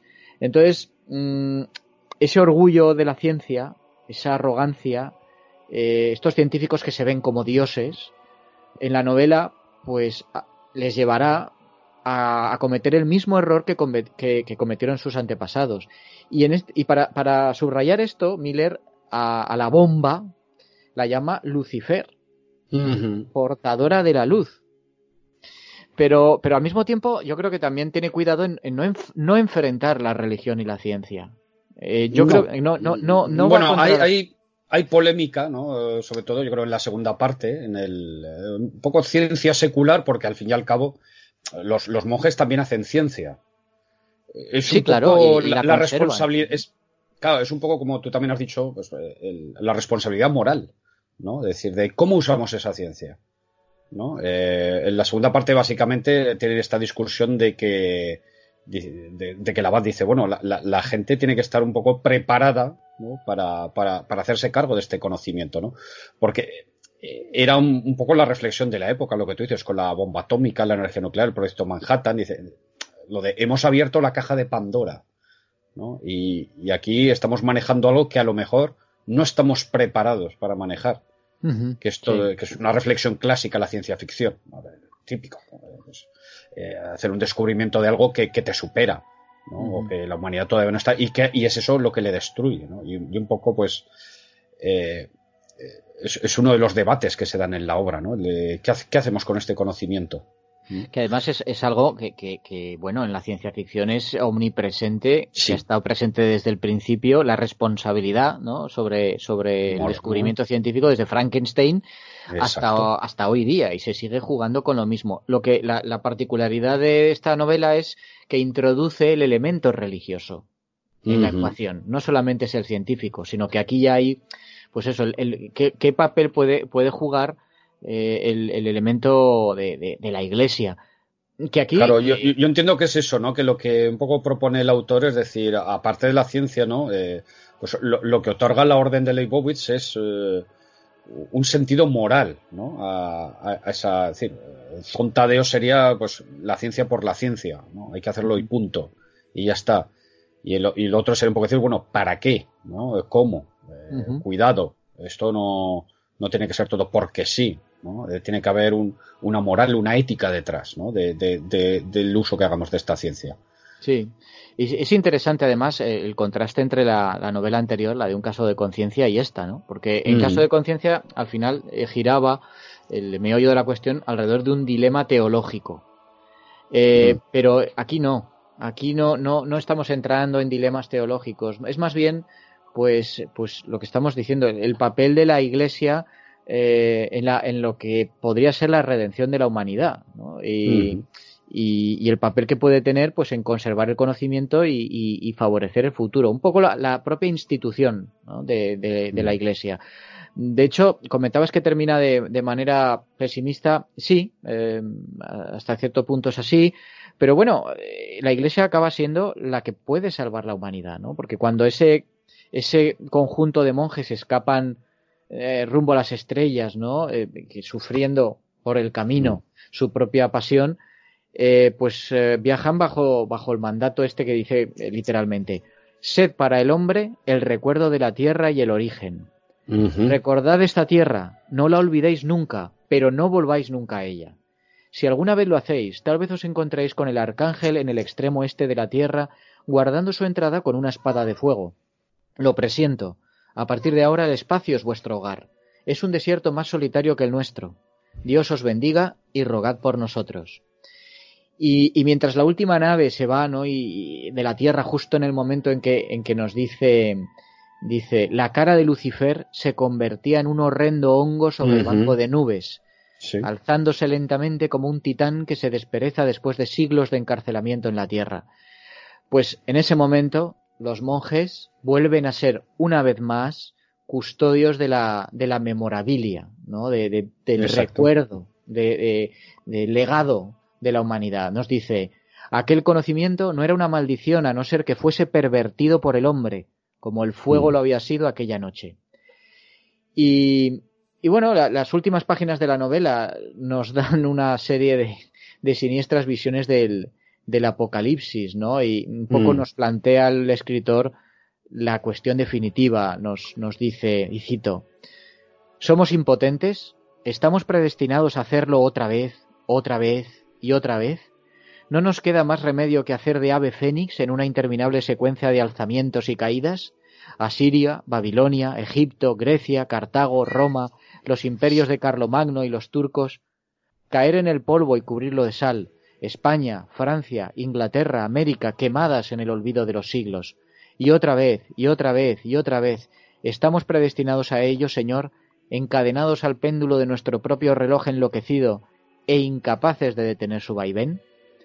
Mm. Entonces sí, eh, parece que termina de forma eh, pesimista, un futuro muy oscuro, ¿no? Con, ese ciclo de aniquilación que se repite y una y, otra vez hasta que, pues, en uno de ellos la humanidad mm, desaparezca definitivamente, ¿no?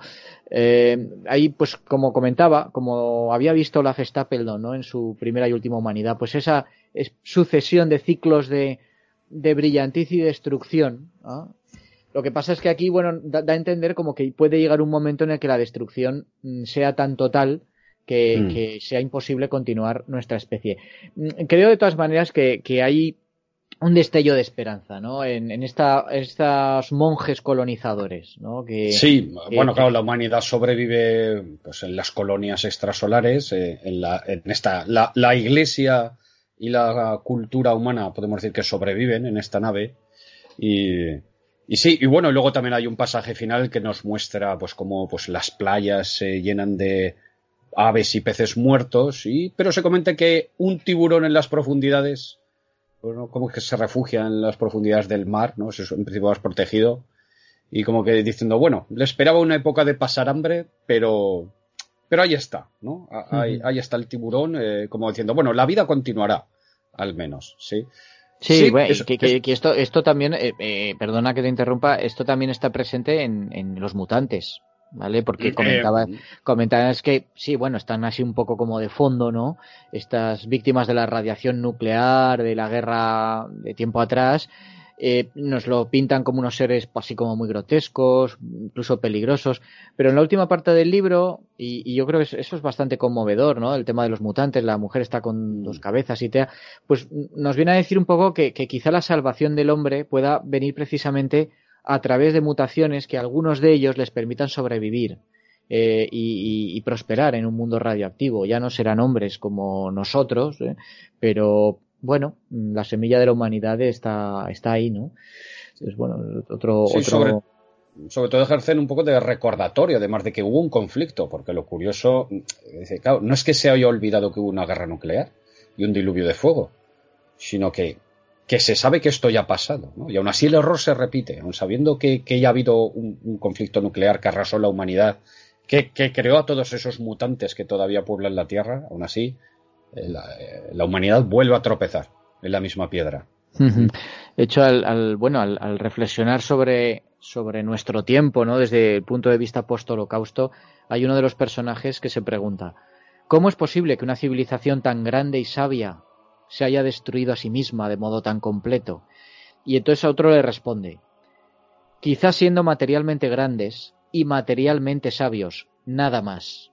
Entonces mm. lo que nos está diciendo es que el desastre solo se podrá evitar, eh, y esto es un poco un terreno resbaladizo polémico, que mm, metiendo la religión en el discurso político materialista.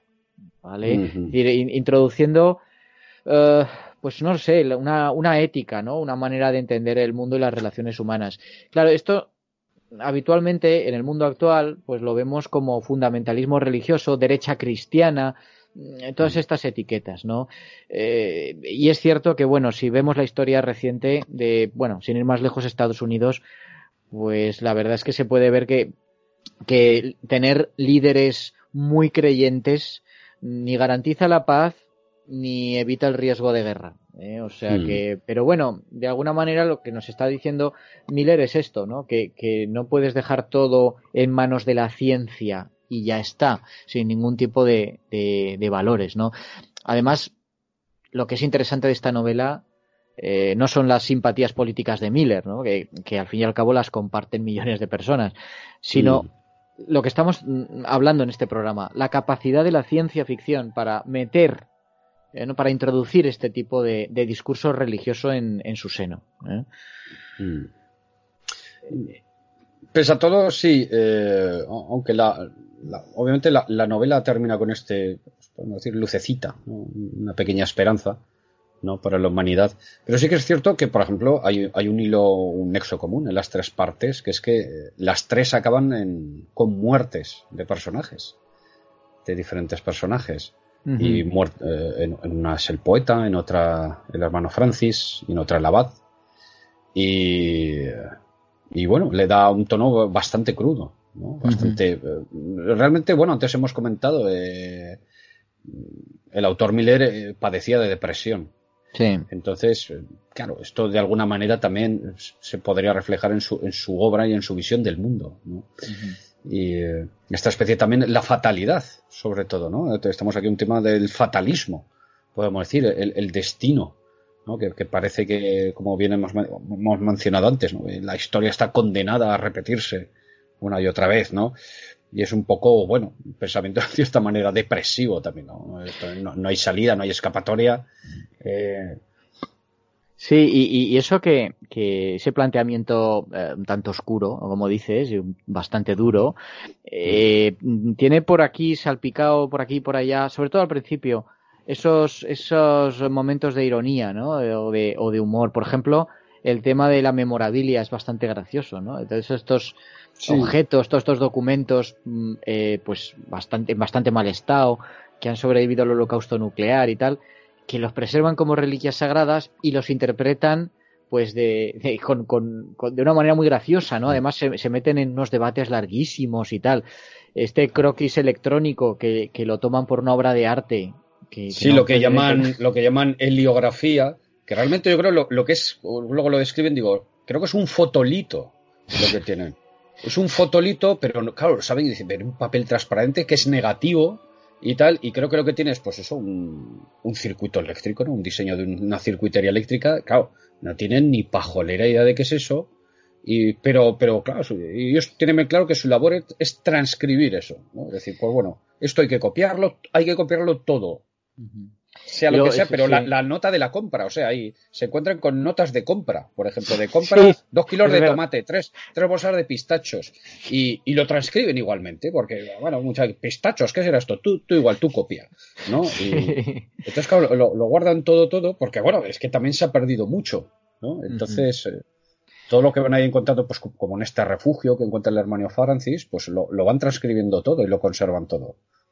Y eso da lugar, como dices, a, pues sí, hay situaciones graciosas, hay pasajes más o menos con cierta sorna y, cierto humorismo. Sí, este, este sobre todo por parte de los personajes, ¿no? sí, está mutante, ¿no?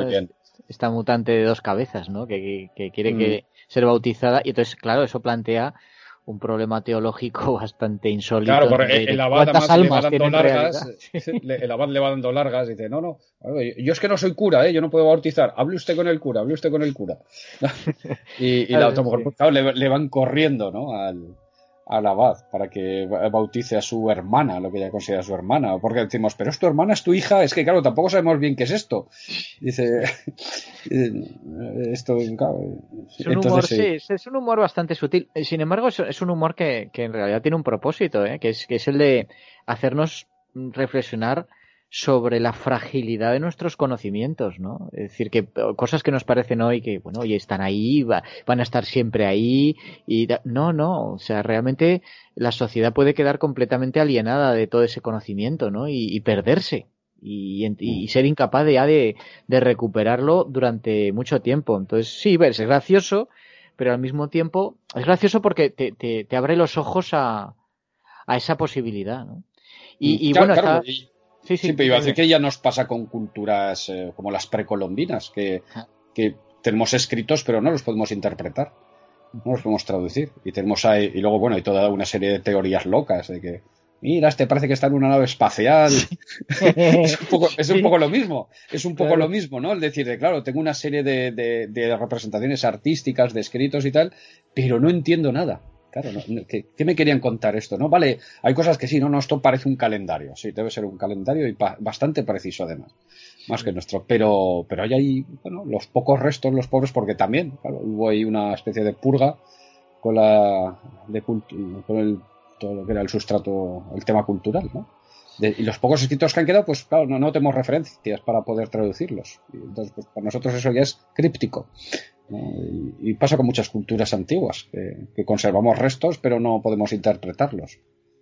Y, bueno, hablabas de, también de los, de los personajes. Y, bueno, una, de, las, de las críticas que, la ciencia ficción suele tener es, la falta de profundidad de, de los personajes. ¿no? Eh, hay que tener en cuenta que al principio, en los primeros años de la ciencia ficción, esto, digamos, era un, mal necesario, porque, bueno, eh, se publicaba en revistas pulp, ¿no? Eh, eran, eran relatos cortos, había que, había que presentar las narraciones de una manera muy rápida, muy concisa.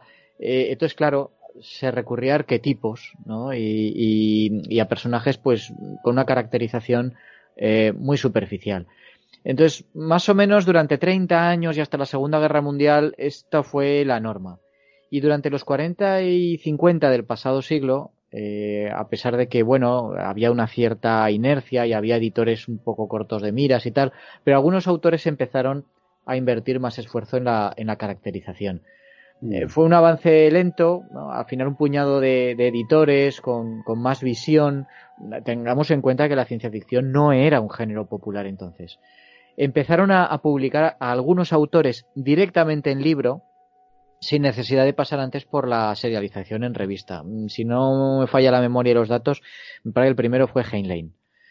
Entonces, claro, ya, ya no estaban atados ¿no? A, ese, a ese formato breve, tenían más extensión, más libertad, y entonces los autores demostraron que sí sabían crear buenos personajes. Y creo que Cántico por Leibowitz es un, buen ejemplo de, todo ello tiene tres partes que, como hemos dicho, están ambientadas en momentos diferentes del futuro de la humanidad, pero creo que, Miller las pobló con personajes verosímiles, que están mm. psicológicamente eh, bien, bien descritos, que se puede empatizar con ellos. Creo que no es una novela que tenga personajes inolvidables, no hay aquí un Harry Sheldon, ¿no? por, decirlo de alguna manera, pero sí que demuestra que se podían evitar los tópicos y, y ello sin renunciar a la, profundidad del argumento eh, propiamente dicho o, al mensaje que, quiere transmitir. Eh, por ejemplo, el, este, el novicio, ¿no? Este del principio, el Francis Gerard, ¿no? Que, comienza el libro, que, está fascinado por la belleza del diseño del circuito electrónico. O este erudito, el Zontadeo, ¿no? Que, mm. tiene, es un tío científicamente muy valiente, pero moralmente bastante cobarde o el hermano Joshua, ¿no? que en la tercera parte, pues que está dudando, duda de su capacidad y, de su fe cuando se le ofrece pues la, responsabilidad de refundar la iglesia en, otro planeta. Eh, son, yo creo, pues eso, personajes que, mientras los vas leyendo me parecen pues eh, muy verosímiles, ¿eh? muy, muy bien, muy bien paridos, vaya. No, aquí estamos en una ciencia ficción de personajes. Yo creo que sí. Aquí eh, lo que tiene el peso son los personajes más que el escenario y, las conversaciones. Las conversaciones. Es, eh, es un libro en que las conversaciones tienen mucho peso más que las acciones. Eh, ah, bueno, sí, no, y una, última cosa por apuntar, sí, que, que me parece interesante el planteamiento que hace Miller de plantear la historia del mundo apocalíptico en vez, en vez de utilizar diferentes puntos de vista, que eso te la juegas porque, porque, en fin, se te puede desmoronar un poco la coherencia del conjunto, nos ofrece esa visión del futuro únicamente desde el punto de vista del monasterio, de la orden de San Leibovitz. Mm. Un poco nos mete dentro de, de pues, esos asuntos cotidianos, de, la intimidad de, de, los monjes y tal. Eh, entonces nos vamos enterando de, de, los acontecimientos, de los grandes acontecimientos que tienen lugar en el mundo a través de las noticias que van llegando al monasterio. Eh, entonces, me parece un, me parece un, recurso interesante que le da todavía más peso a, esa institución del, del, monasterio. Hmm. respecto al estilo, pues tampoco tengo mucho que decir. Me parece que la, prosa está muy cuidada, hemos leído algunos pasajes, está, está, muy bien escrito. Creo que la narración, pues en general, eh, discurre bastante bien. Sí que hay algunos pasajes, decías, un poquito más, más duros.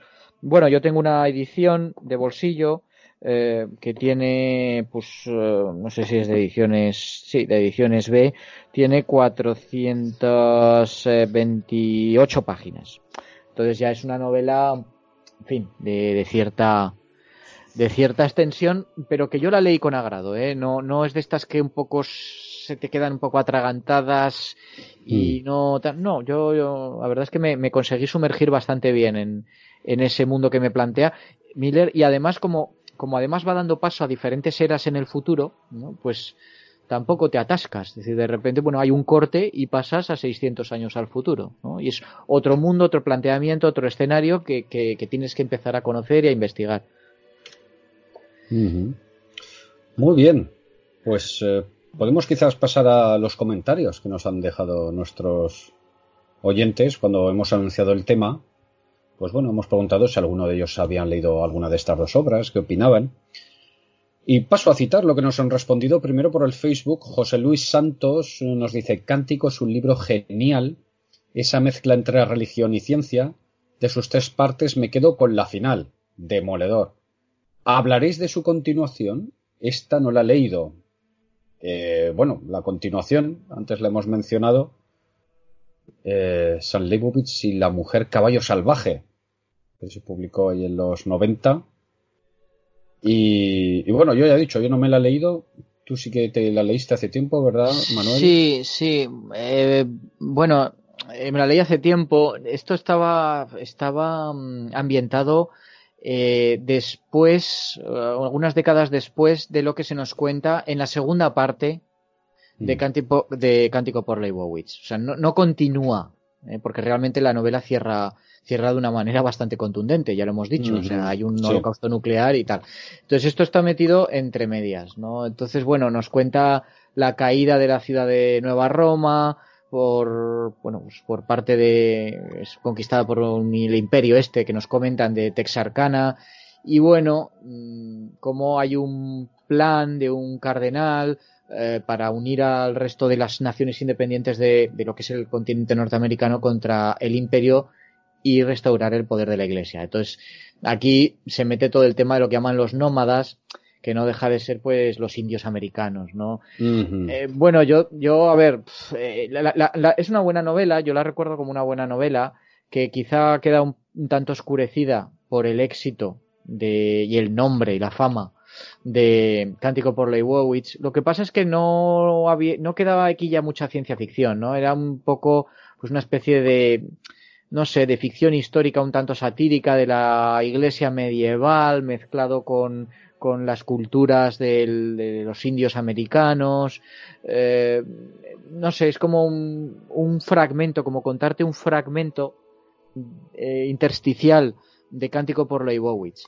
Bueno, si a alguien realmente le ha gustado mucho, mucho, mucho y quiere tirar por aquí, pues eh, te amplía un poco más esa historia del futuro que nos, que nos cuenta Miller pero no la considero una obra, una obra fundamental.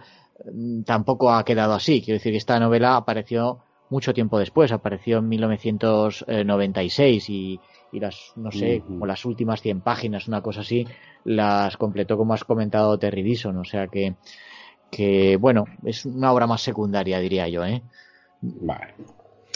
Muy bien. Pues bueno, José Luis también nos comenta que el de Bliss, eh, dice, lo sigo teniendo en asuntos pendientes aún, a ver si me animo tras oídos. Muy bien. Octavio Díaz responde a José Luis y le dice, a mí también me gustó, me gusta mucho la tercera parte. Me hubiera gustado conocer más cómo se llegó a la situación en la que se desarrolla esta parte. Yo leí la continuación de Cántico, se me hizo un poco densa, pero me gustó. Saludos. Luego nos saluda nuestro amigo Andrés Marchioli desde Argentina. Un abrazo, Andrés. Tomás Rodríguez nos dice Cántico es un libro maravilloso, demoledor, pero increíble. Eh, nuevo comentario de Octavio Díaz. Me dice, me leyeron la mente. Les iba a sugerir que hablaran de Cántico por Leibovitz. Lo he, algunas, lo he leído algunas veces y quiero releerlo este año. Es uno de mis libros favoritos, gracias. Pues bueno, muy bien, Octavio, aquí está. José Antonio Dice, leches, son de las escasas novelas del canon que no he leído. Me guardaré el programa mientras lo hago. Mira, ya me habéis hecho un regalo, una razón para sacudirme la pereza lectora. Pues a, mí me pasa como José Antonio, ¿eh? que yo también uso mucho los programas que hacemos para, para leerme cosas que tengo pendientes.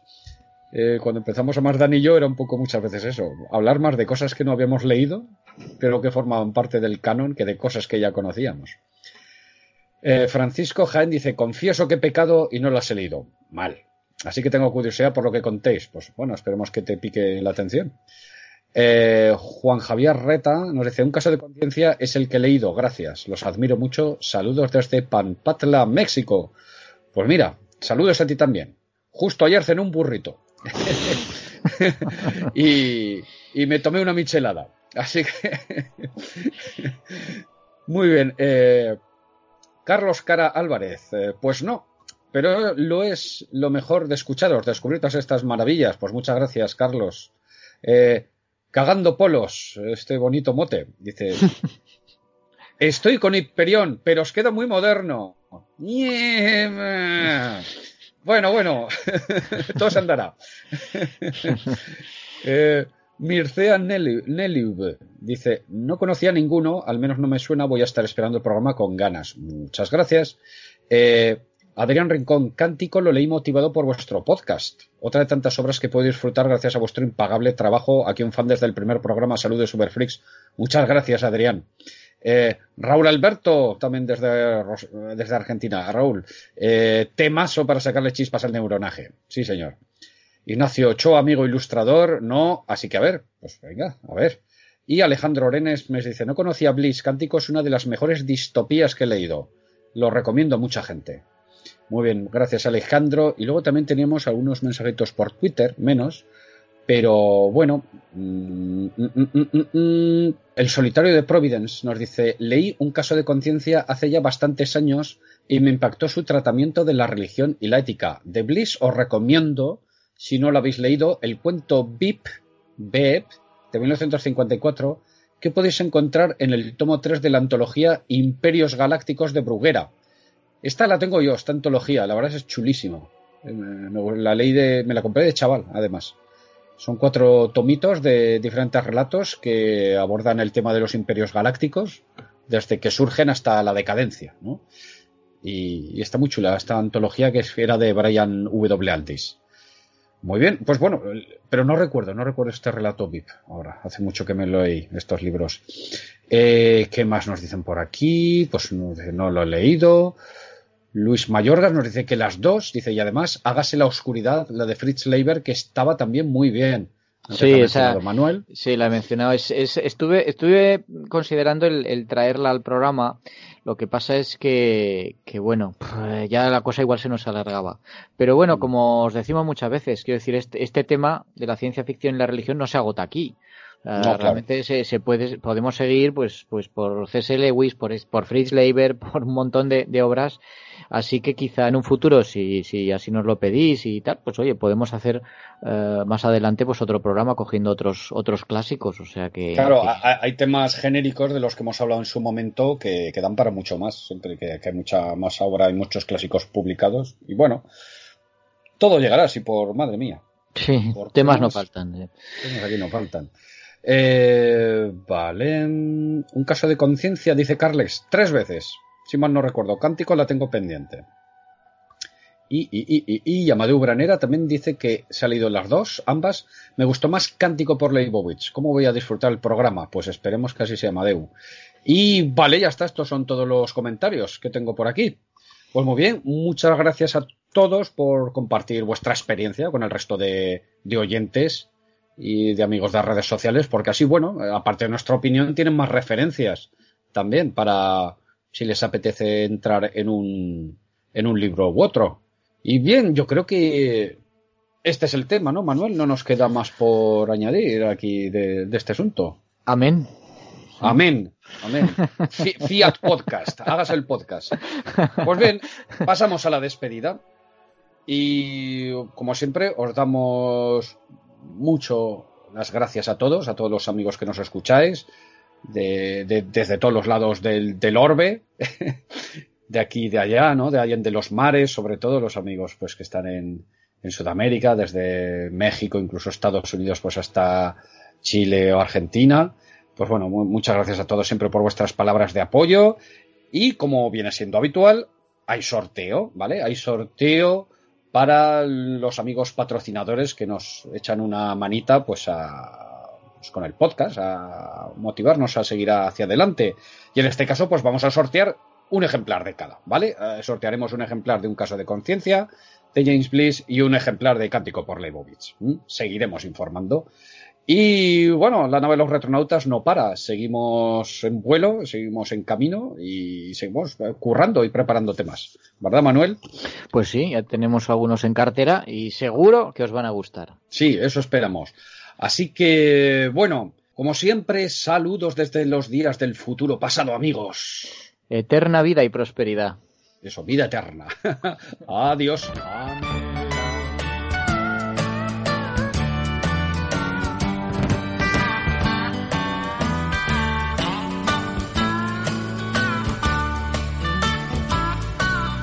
My buddies tell me that I should have waited. They say I'm missing a whole world of fun. But I still love them and I sing with pride. I like the Christian life. I won't lose a friend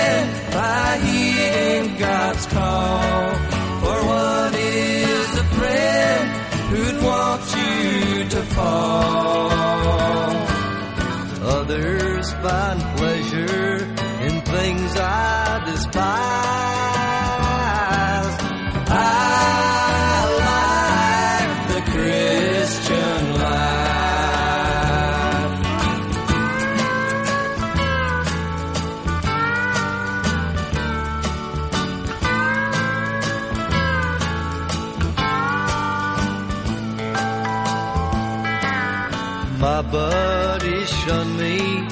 Since I turned to Jesus, they say I'm missing a whole world of fun. I live without them and walk in the light.